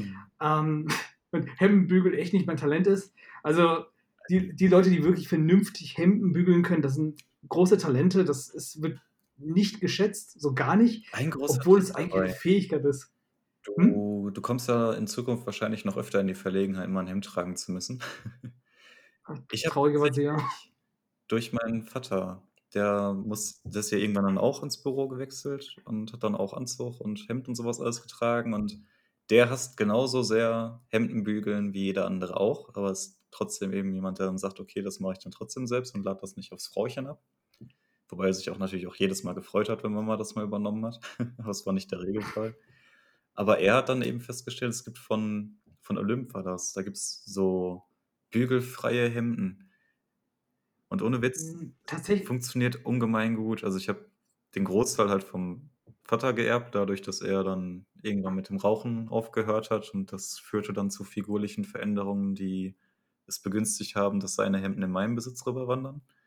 Aber ich habe auch selber dann für mich gesagt, ich kaufe nur die, weil auch wenn andere Marken Fuck, vielleicht mal hübscher sind oder so, es, es ist es mir nicht wert, mir den Scheiß anzutun. Also dann hänge ich die lieber, also dann ist es wirklich, du schlägst die nach dem Waschen aus.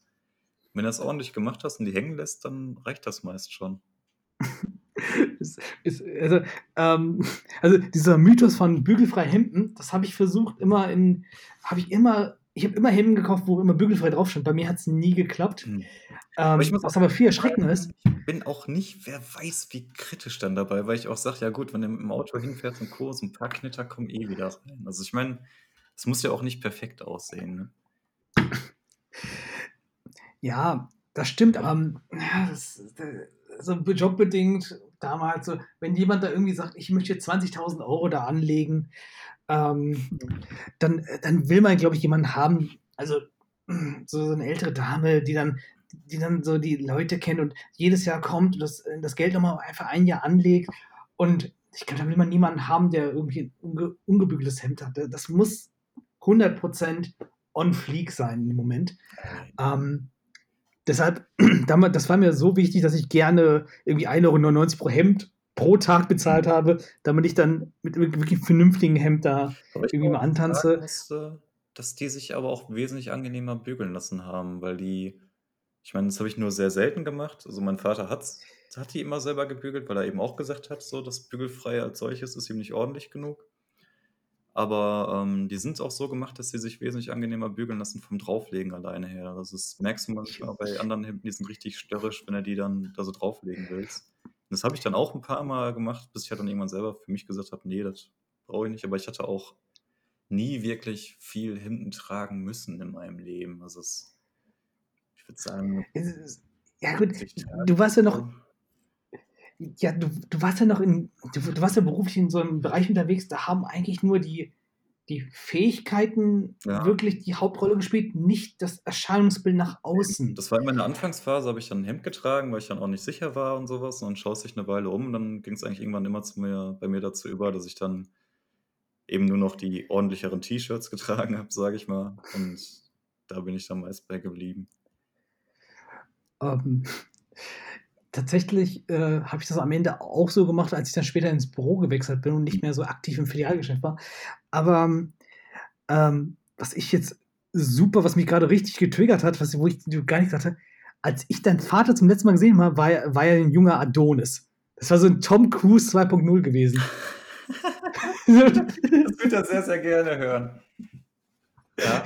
Das, das, deshalb, das, ich denke so, oh, er hat mit dem Rauchen aufgehört und ähm, hat er figurliche Veränderungen gehabt, dass die Hemden nicht passen. Ich denke so, Moment mal, wann habe ich ihn letzte Mal gesehen? Oh, das, das muss ewig her sein. Weil man aber auch sagen muss, bei ihm war es auch so, dass er nie so mega zugenommen hat. Also es war halt mehr so ein bisschen Bäuchlein halt und sowas. Und klar auch am Gesicht und sowas ein bisschen gesehen, aber nie so massiv. Also hat ja vielleicht auch mal phasenweise, aber halt nicht so, dass du jetzt sagen würdest, boah, meine Güte. Aber halt schon so, dass es ausreicht, weil er hat dann auch viel zu der Zeit dann noch eben früher auch figurbetont getragen und sowas. Und das sieht dann halt ganz schnell nicht aus. Und ist jetzt nicht so, dass er, wer weiß, wie er aussieht. Also, und der hat halt auch, glaube ich, inzwischen einen Weg gefunden, dass das wieder in einem gesunden Maße ist. Also ich meine es ist ja allgemein, dass die Leute häufig im Alter auch dann nochmal ein bisschen fülliger werden. Aber es ist jetzt nicht so, dass. Also dein, dein Bild brauchst du dir nicht allzu sehr kaputt machen zu lassen. Okay, gut. dann, werde ich, dann werde ich, dann werde ich in meinen Träumen das noch so behalten, wie, genau. es, äh, wie ich damals das vor acht Jahren noch Erinnerung hatte. Meine Güte, so lange her, ne? Ich, ich schätze tatsächlich, das müsste 2012 gewesen sein. So, ganz, ganz realistisch. Ja. Ja, in der Ausbildung haben wir uns, wenn irgendwo draußen getroffen, ne? Du warst Du warst sowieso es war ja noch oft bei mir, oder? Zwei, drei Mal kann das nee, sein? Nee, tatsächlich bin ich irgendwie, ja, irgendwie ganz, ganz selten. Aber das war ja. Ich meine, gut, bei dir war ich, glaube ich, nie, ne? ja, ich glaube auch. Das äh, sollten wir mal nachholen. Jetzt etwas schwieriger als früher. Ja, ach ja. Vorher waren es, glaube ich, geschmeidige 750, äh, 750 Meter, wo wir auseinander gewohnt haben. Mhm. Ja, aber dann waren wir halt meistens draußen, ne? Ja, stimmt. Äh, das ist, ähm, vor allem, dass wir die Strecke, die 750 Meter nie dahin überwunden haben, weil du läufst dann mit, ich glaube, 38 km im Durchschnitt. Ähm, wenn du einen schlechten Tag hast und gerade was gegessen hast. Ja. Also ich musste, glaube ich, äh, regelmäßig Sportschuhe anziehen, um da hinterher zu kommen. Hm. Aber auf jeden Fall. ähm, so, also, gut, wir sind jetzt genau innerhalb von einer Stunde sind wir genau einen Tag weit gekommen. Ja, nee, also ich, ich war jetzt schon beim, ich bin jetzt vom Montag bis zum Samstag schon zurück. Sieben Stunden haben wir in beiden Wochen durch. Ja, immerhin, immerhin. Aber ich muss auch sagen, ich habe sonst, das waren auch nur die Tage, wo ich jetzt so wirklich Aktionen auf dem Schirm habe. Sonst habe ich überwiegend nur gelesen, wenn mich nicht alles täuscht. Mhm. Und halt eben, ja, ja gut, halt mich mit meiner Malerin getroffen. Das ist auch äh, cool. Da haben wir jetzt den Erzengel, den Maler. Ähm, der Rest ergibt sich noch. Ich habe für ein paar ja. schon Spitznamen drin. So, das können wir, irgendwann werden wir eine Auftragskillerin kennenlernen. Ich bin mal gespannt, ob du dann zuordnen kannst. Ich denke schon. Traue ich dir zu. Ja, das äh, könnte hinkommen. nee, aber ähm, das, ähm, boah, ich bin, jetzt könnte ich mal mit der Woche anfangen, so nach einer Stunde 14. jo. Einfach mal. Ähm, ich war am Wochenende tatsächlich bei meinen Schwiegereltern, die irgendwie Ach. so, ich glaube, 303 Kilometer weit weg wohnen. Ja. ähm, sind wir da wirklich dann, ähm, sind da wirklich mit dem Auto mal dahin getuckert und das, das Wetter war, ist das semi, das war, es war jetzt nicht wirklich super kalt, es war aber, mhm. es gibt so Regionen von Deutschland, so, die dann relativ schnell neblig werden, wenn man durchfährt. Und ja. ähm, wenn das Wetter mal ein bisschen so Richtung Herbst, Winter geht und ähm, da sind wir irgendwie so durchgedüst und, und dann hat es immer so immer ein paar Sekunden geregnet und dann hat es immer aufgehört, da war nur Nebel da und dann, dann weiß man immer so, okay, nach zwei Minuten Regen, regnet es. ähm, und ich natürlich in meiner weisen Voraussicht, mit meiner unendlichen Begabung für die, die Zukunft vorherzusehen, habe ich natürlich den Wischer permanent durchlaufen lassen. Zwar ein bisschen langsamer, aber einfach mal machen lassen. So, der, der soll den Job tun. Mhm. Ähm, ist eigentlich keine gute Idee. Das Auto ist 20 Jahre alt. Ist, ist, ist vielleicht keine gute Idee, irgendwelche Sachen über sich strapazieren, die gar nicht gebraucht werden. Also bei mir ist, wenn es nicht genug Regen ist, dann knatscht bei mir die, der Scheibenwischer immer ungemein. Also ist, wenn ich, ähm, sobald ich in einen Tunnel oder so fahre, mache ich sofort den Scheibenwischer aus. Ja, ich, ich habe ich, ich sorge tatsächlich irgendwie aus einem Reflex äh, zwischen ja, so, so, so, so einem Monk, ähm, Monk-Syndrom und äh, keine Ahnung, so unkontrollierten Zuckungen, sorge ich immer dafür, dass die Scheibe relativ lange feucht bleibt bei solchen Wetter. Mhm.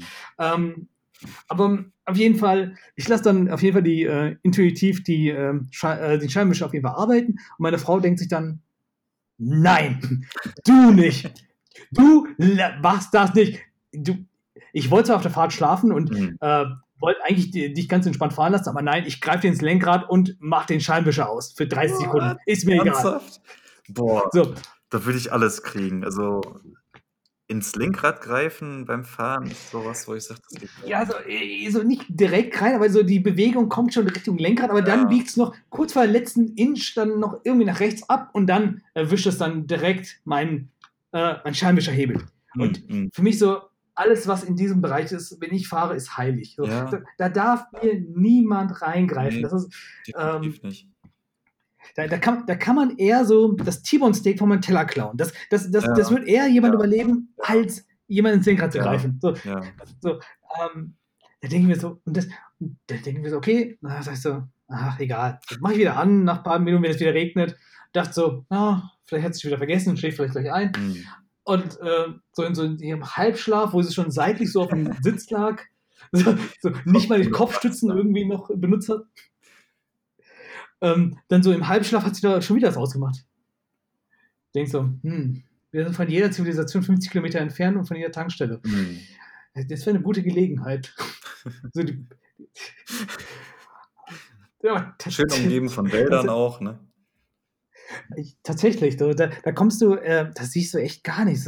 Ich denke auch schon, wie leben die Menschen hier? Das ist, äh, das ist noch komplett unberührtes Land. Ich, es könnte auch, also es gab ja früher diese Kinderserie ähm, Ein Land vor unserer Zeit.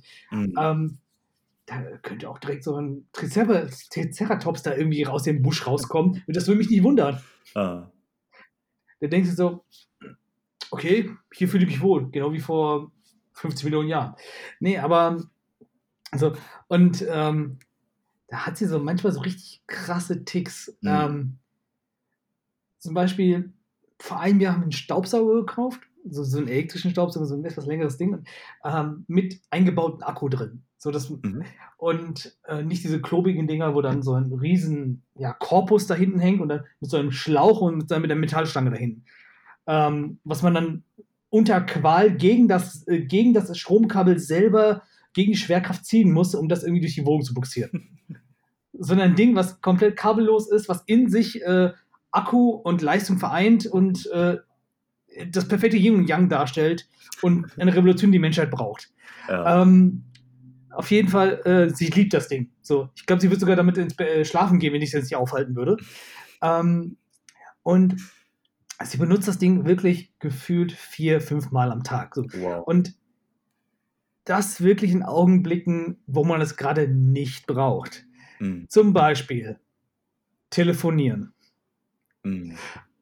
arbeiten, also Homeoffice, beim Lernen, wenn man gerade die Bachelorarbeit schreibt, kommt ihr genau mit dem Ding, stößt ihr die Tür auf, was natürlich direkt gegen die Wand knallt und dann ähm, gibt, gibt sie richtig Gas. So.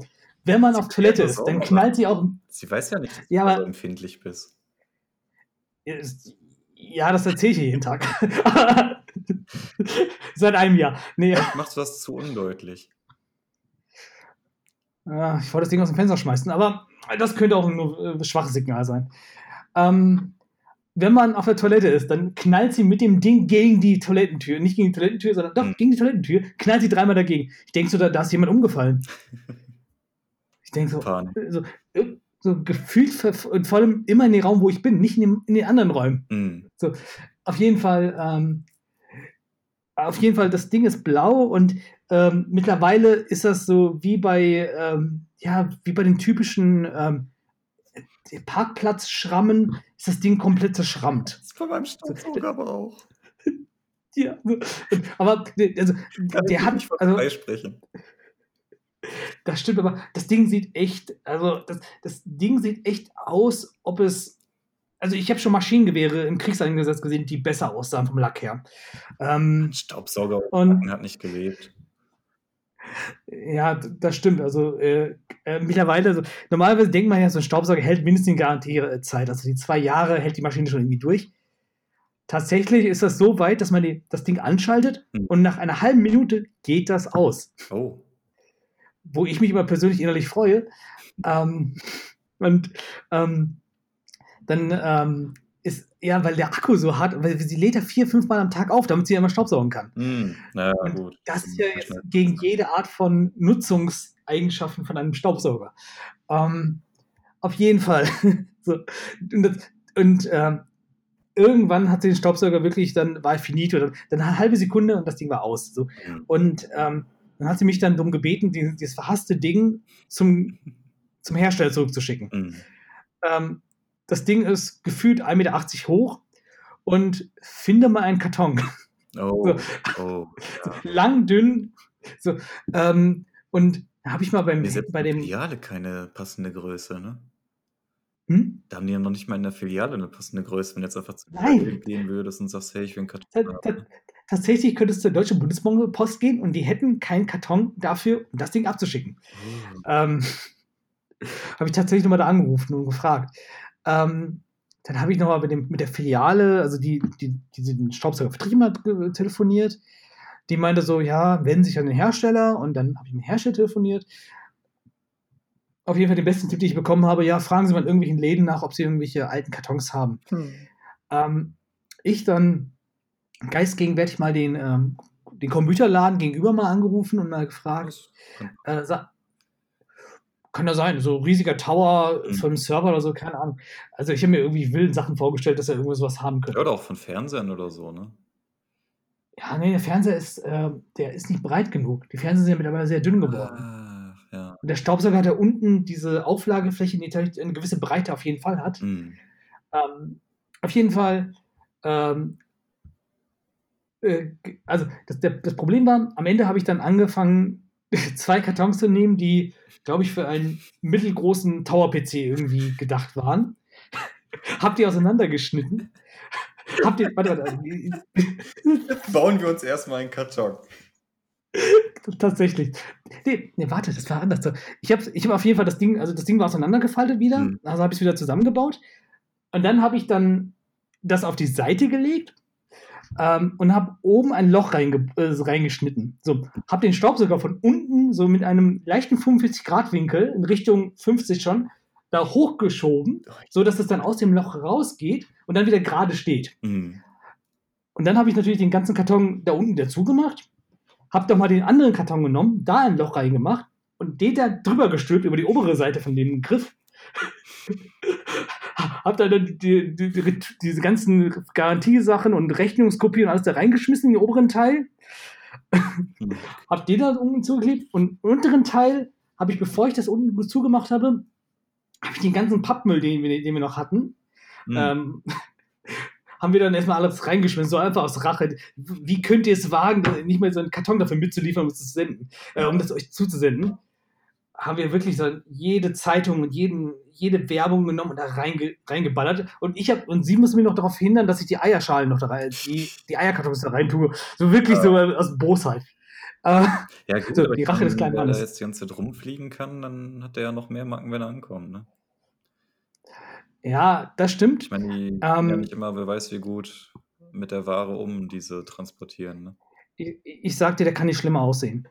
Ähm, ja. das geht nicht. Also, der der sieht aus, äh, wie ein Versicherungsbetrüger, der sein Auto regelmäßig irgendwo reincrasht und das nicht repariert, aber die Kohle kassiert. Und genau so sah dieser Staubsauger aus. Hm. Ähm, Schönes Bild. so. Auf jeden Fall, dieser sehr eingedämmte, ähm, eingedäschte Staubsauger sp habe dann ähm, hat dann im Endeffekt seinen Weg zur Filiale, äh, gefunden. Aber dieser Blick, wo ich den wo ich den Karton zugemacht habe und am nächsten Tag steht sie auf und will typischerweise, während ich dann im Büro äh, im Homeoffice sitze, will sie dann staubsaugen.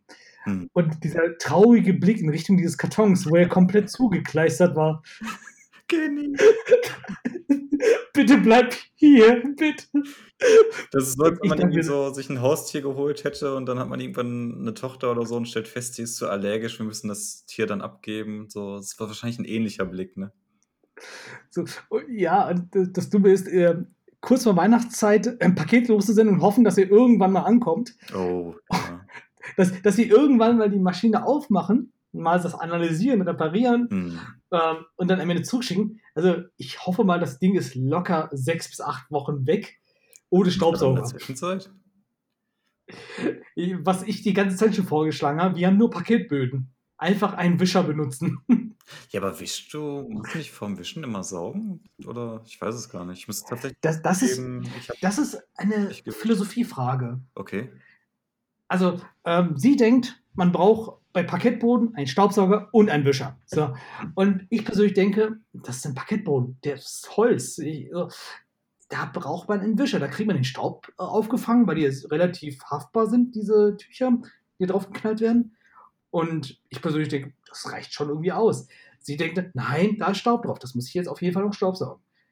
Hm. Mhm. So, auf jeden Fall, dann habe ich sie gesehen, wie, wie Staubsaugen als Wischen. I ja, aber sie macht beides, das ist das Dumme. Mhm. So, wenn sich für eins entscheiden könnte. Ähm, auf jeden Fall hat sie dann ganz traurig und zusammengesackt ihren Wischer genommen und hat ganz traurig Oh den Boden gewischt. Hast du sie dann wenigstens noch zum Essen eingeladen oder irgendwas anderes gegönnt, um den Tag zu erheitern?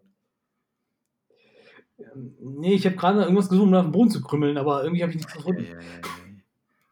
Nein, aber tat tatsächlich hat sie dann wirklich sehr weil sie ist auch sehr penibel, also sie ist auch Mhm. sehr überordentlich. Das sagen auch das sagt sogar ihre Familie Das selber. ist bei meiner Mutter Ähm aber auch. Das war wir hatten irgendwann kamen wir dann mal in die Situation, dass dann wir 'ne Putzfrau uns bestellt hatten. Und dann ging's echt los, dass meine Mutter immer an dem Abend, bevor die Putzfrau kommt, natürlich dann die Wohnung sauber machen und irgendwie staubsaugen musste und so. Dann was soll die sonst von uns denken, wenn das hier aussieht wie sonst was? Es Ja, war ich ich bezahle ja, also ich glaube ich weiß gar nicht, wie's aktuell aussieht, ob sie da noch was machen lassen oder ob sie's jetzt wieder komplett selber machen. Aber irgendwann hatten wir dann den Übergang gemacht, dass wir's wieder alles selber sauber gehalten hatten.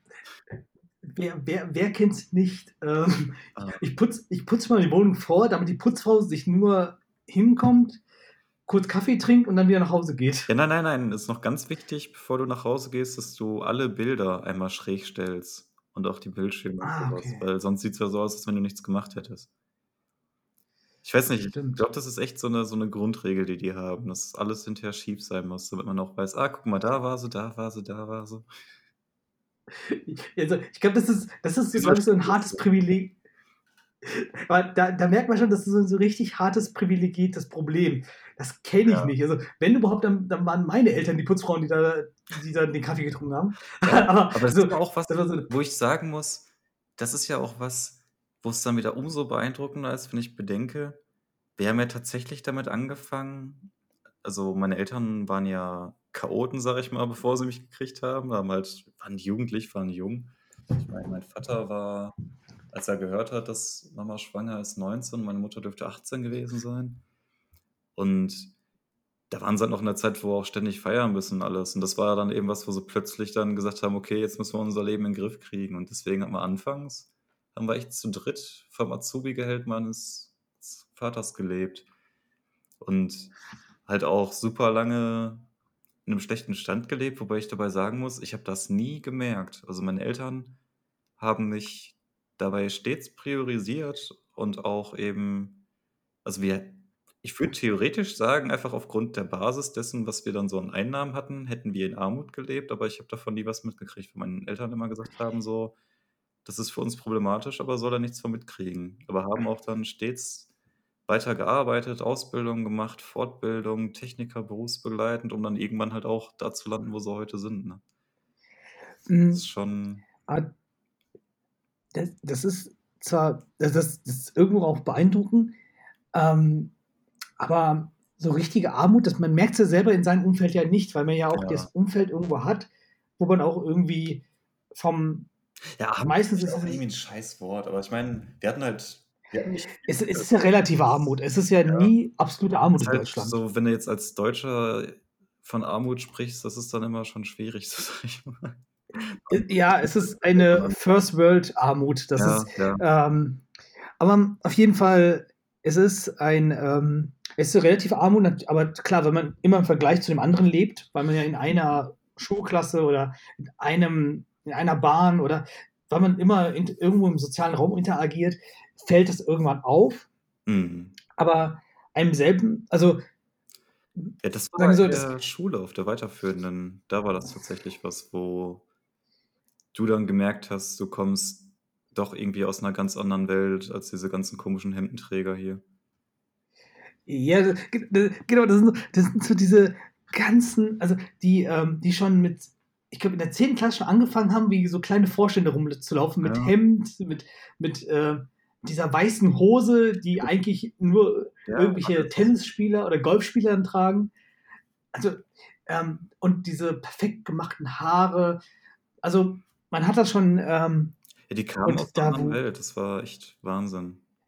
das meine, hat man dann auch schon. Es sind ja auch total viele bei uns sitzen geblieben. Also, ich hatte mal geguckt.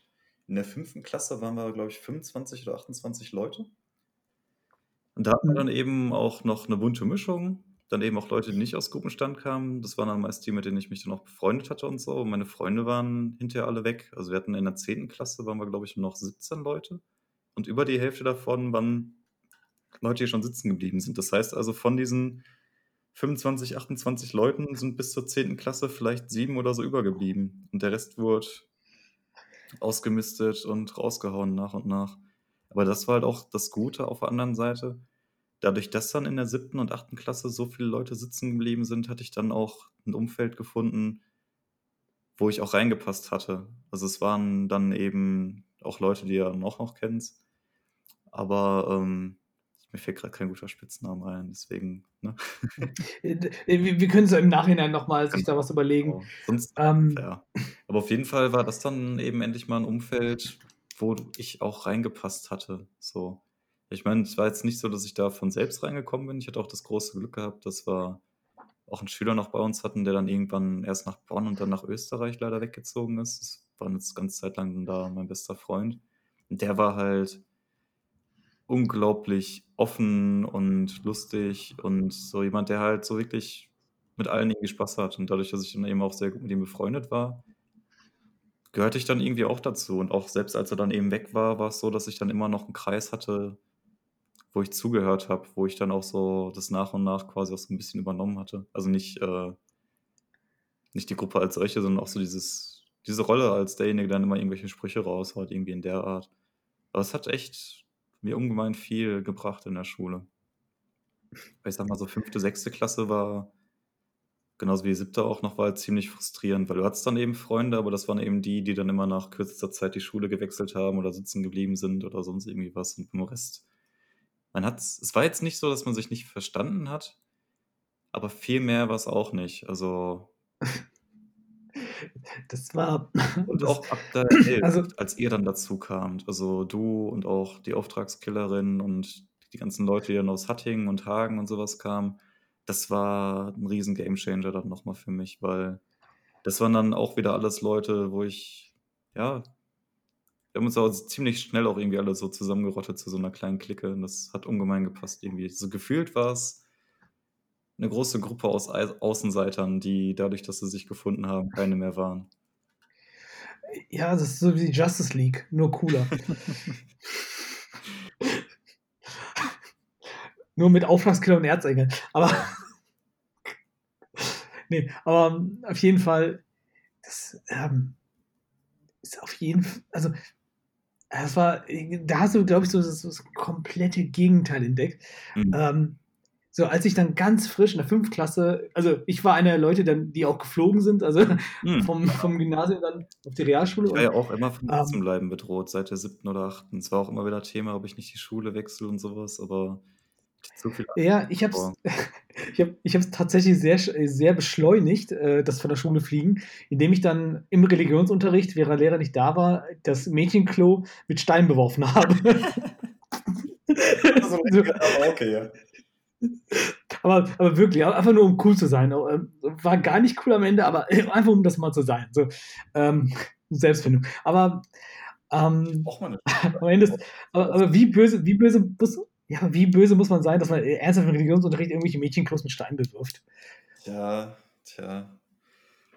Ja. Ja, ich meine, ich bin tatsächlich bin ich auch mal beurlaubt worden in der Schule für 2 Wochen. Ja, also 5. Klasse, so 10 9, 10 Jahr 9 oder 10 Jahre, das ist, ähm Ja, aber dass du mit also, 5. Klasse schon so viel Radau machst, dass du von der Schule fliegst, ist echt übel. Ja gut, die. Noten waren auch nicht die die Noten waren auch nicht die besten und, ähm, das Dumme ist, es haben mehr Leute mit auf den Stein geschmissen. Ich war der Einzige, der blöd blöd genug war, um erwischt zu werden. Hm, Also, mhm. man man man lernt von seinen Fehlern. Ja. Auf jeden Fall so, das Schlimmste ist, ähm, die haben ernsthaft, ähm, mich dann in der Mittagspau in der Mittagspause dann so 'ne dornige Hecke schneiden lassen mit meinem Vater zusammen. Okay. Hier, du hier dein Sohn, viel Spaß. Hm. So, ähm, am Ende am Ende war das 'ne ziemlich nice Aktion. Da da kam die ganze Klasse irgendwann hinzu und haben mir beim Heckenschneiden geholfen. Ach, das ist ja Fand ich schön. fand ja, da waren noch relativ viele Leute dabei, die dann, ähm, mit mir auch in der Klasse waren. Cool. Ähm, also früher auch in der Grundschulklasse waren, 'n paar sind auch mitgekommen und das war schon eine richtig, richtig gute Aktion. Mhm. Ähm, fand ich auch mega. Ich glaube, ich musste, glaube ich, 'ne Woche oder so musste ich dann irgendwie Mittag in der Mittagspause, in der Stunde da, musste ich dann, äh, Heckenschneiden lernen mit Dorn. Und die Handschuhe waren so semi. Die da kam, glaube ich, die Dorn durch. Also, ich hätte mir bessere Ja. Handschuhe besorgen sollen. Du kannst Auf auch jeden Fall ja. auf jeden Fall, ähm, das war so 'n relativ gemischtes Gymnasium gewesen, also wo relativ viel Deutsche, Ausländer, Muslime, Mhm. Buddhisten, Hinduisten, also alles war irgendwie vertreten, so. Cool. Und, ähm, als ich dann in der 6., 7. Klasse dann auf die Realschule ähm, dann mich verabschiedet habe in die Richtung, ähm, da war das noch mal richtig witzig. Das war war mal 'n komplett anderer Stadtteil. Das war einfach so, ähm, 80% Ausländer und die Schüler Mhm. waren 80% Ausländer. So, ähm, habe habe ich mich generell auch wohlgefühlt, weil ich dann irgendwie auch dazugehörte. Ähm, aber auf jeden Fall, da da da war da war es eher schwierig, Ausländer zu sein, weil man da in der Minderheit war. Mhm. Du So, meinst und, Deutscher? ähm Deutscher, genau, sorry. Ich habe es das kann ich auch nicht glauben, wie wie das da so ist. Aber auf jeden Fall, ähm, ganz andere Nummer. Da Mhm. da habe ich echt Deu habe ich echt Deutsch verlernt. Echt so krass? Ist Da das aufm Schulhof dann? Ja, also, ich weiß nicht, ob du dich daran erinnerst, aber in der 11. Klasse, wie ich ankam hast erinnerst du dich noch, wie ich noch Deutsch gesprochen habe? Boah, ehrlich gesagt nicht. Ich weiß nur, dass du halt oft dazu geneigt hattest, eben schnell zu werden, wenn du nervös bist beim Vortragen oder so. Aber sonst Das stimmt, aber ich habe ich habe das ich habe das, ähm ich habe das ich glaube, das war Englisch oder Erdkundeunterricht. Ja. Ähm, ich glaube, das war Englisch. Na, ich glaube, das war Erdkunde. Ich also, auf jeden Fall irgendein Unterricht und, ähm, dann, ähm, hat die Lehrerin irgendwas habe ich irgendwas gefragt. Ich habe da so richtig losgelegt, so mit ungefähr Double Time. Ähm, und ähm, so und, ähm und dann vorher habe ich aber da habe ich aber vorher irgendwie die ganzen anderen Leute gehört und das waren irgendwie Kinder von Ärzten teilweise, von. Ingenieuren und Physikern so. Also, da waren ja schon relativ, ähm, also, sehr viele Kinder von Akademikern unterwegs und die haben natürlich hm? Sehr gehoben. Ja, und ja, allein schon der der Umstand, dass irgendwie 80% von denen auch im Orche Schulorchester gespielt haben, Ja. Schulorchester. Aber, äh, einfach dumm so, ähm, So. Und ähm, habe ich ja, ich glaube, dann die, haben die gesagt, ja, du hast ein bisschen schnell gesprochen. Und ich glaube, ich habe darauf erwidert, ich bin Rapper. Ja, das doch, doch, doch, das habe ich gehört. Stimmt, stimmt, ja. Doch. Das hatte ich dann, glaube ich, nicht. Das habe ich, hab ich mal mitgekriegt. Das ist eine Erinnerung, die vorhanden ist. Das war geil, ja. Ich glaub, so, ähm, so, bis man dieses sprachliche Niveau irgendwie so angeglichen hat in den äh, zwei, drei Jahren da, ähm, hat es erstmal gedauert. Das äh, hat man, glaube ich, irgendwie verdrängt. Ähm, auf jeden Fall, das war so, da habe ich öfter das Wort Habibi gehört als mhm. Guten Morgen. Tatsächlich. Zeigt ja auch zumindest schon mal, dass ihr einen sehr positiven Umgang miteinander hattet. Ja, das stimmt. Also, ja, meistens haben sie sich gegenseitig Habibi genannt. ähm, das kon es konnte auch manchmal sein, dass du, äh, wenn du dich weggedreht hast, ein Kaugummi im Haar hattest. Ach ja, aber es ist ja auch nur ein so, Geschenk, ne? Ja, natürlich. Also, äh, ja, zu der Schulzeit kann ich noch viel erzählen. Also auf jeden Fall, das waren auch richtig coole Jungs und coole Mädels.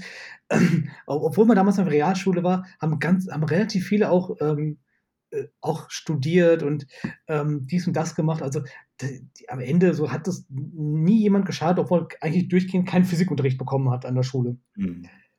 Tatsächlich, weil einfach nicht genug Lehrer waren. Und der Lehrer, der es konnte, äh, musste Englisch und Physik unterrichten und Englisch war wichtiger. Mhm, okay. Also hat man dann, ähm, Boah, dann gar keinen Physikunterricht. Für dich bei uns, oder? Ich konnte bis zum Ende keine Physik wählen, weil ich mich nicht getraut habe. Ja, klar. Aber Physik um, ähm, war schon übel.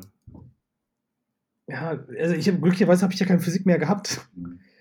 Ja, aber ich habe hab irgendwie einen Lehrer gehabt, der, der fachlich unfassbar gut war, der aber halt pädagogisch absolut nichts auf dem Kasten hatte und halt auch dazu kam noch, dass er auch dann auch Physik komplett auf das Rechnerische und Theoretische rübergebrochen hat. Und das war dann eine Kombination, wo du, wenn du nicht da irgendwie Leute hast, mit denen du das machen kannst oder da nicht. Ja, ich habe mich auch selber nie auf den Arsch gesetzt, um selber zu lernen, muss ich jetzt auch fairerweise sagen. Aber da bin ich heillos untergegangen. Also, also, wir sind jetzt bei einer Stunde 42. Ich glaube, die Leute haben, glaube ich, langsam genug von uns. Ähm, was, was, was jetzt, wenn wir nächste Woche weitermachen? Sehr, sehr gerne. Sehr gerne. Sehr schön. Ich fasse mal zusammen. Wir haben über die Mordlust einer Schlange geredet. Ja, die wurde über sich im. Ba hm? Die wurde befriedigt, die Mordlust. Stimmt, sorry. Also, auf jeden Fall die Mordlust einer Schlange, die befriedigt wurde. Über das Verlaufen im Wald mit einer Malerin. ähm, über die über wärmesuchende Parasiten im Gras. Kurzer Abstecher in die emotionale tiefe Ebene der Depression. Ähm, geht immer. Geht. Ähm, ähm, ähm, dass das ganz wichtig ist, das Bett zu machen. Ja, definitiv. Staubsauger ist auch äußerst wichtig. Das ist ein heikles Thema. Stimmt.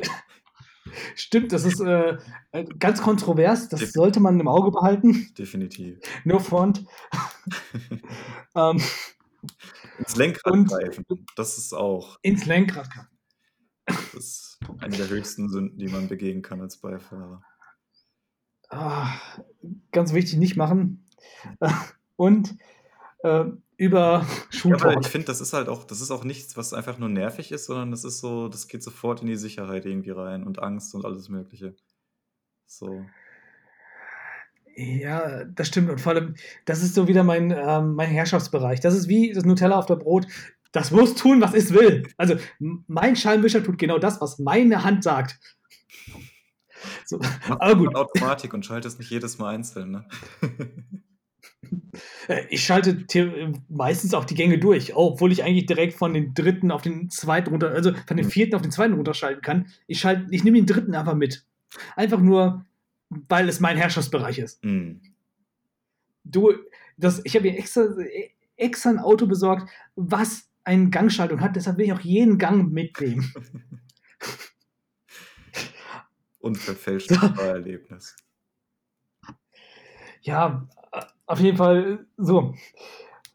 Ah, da haben wir heute mal viel abgedeckt. Ja. Ein Kessel buntes. Genau. Also, ähm, wenn irgendwelche Fragen zu, dem, zu einzelnen Themengebieten bestehen, okay. wie man eine Schlange richtig füttert, wie man nicht in ein Lenkrad reingreift, Ähm, kann man uns gerne eine Mail schicken. Diese, die ist dann in der Infobox dann auch verlinkt, beziehungsweise beschrieben. Kann man auf jeden, also bei Gelegenheit werden wir uns melden, vielleicht genau. im Laufe der Zeit. Ja, ist halt was, Sehr wahrscheinlich. am Anfang oder so dann auch mal kurz machen kann. Wo man dann sagt, hey, da war was und lass mal kurz das aufgreifen, irgendwie sowas in der Form. Ja, das äh, können wir mal gucken, ähm, wie es halt. Also, wenn da, ja, wenn da Interesse besteht, kann man darauf eingehen. Ja.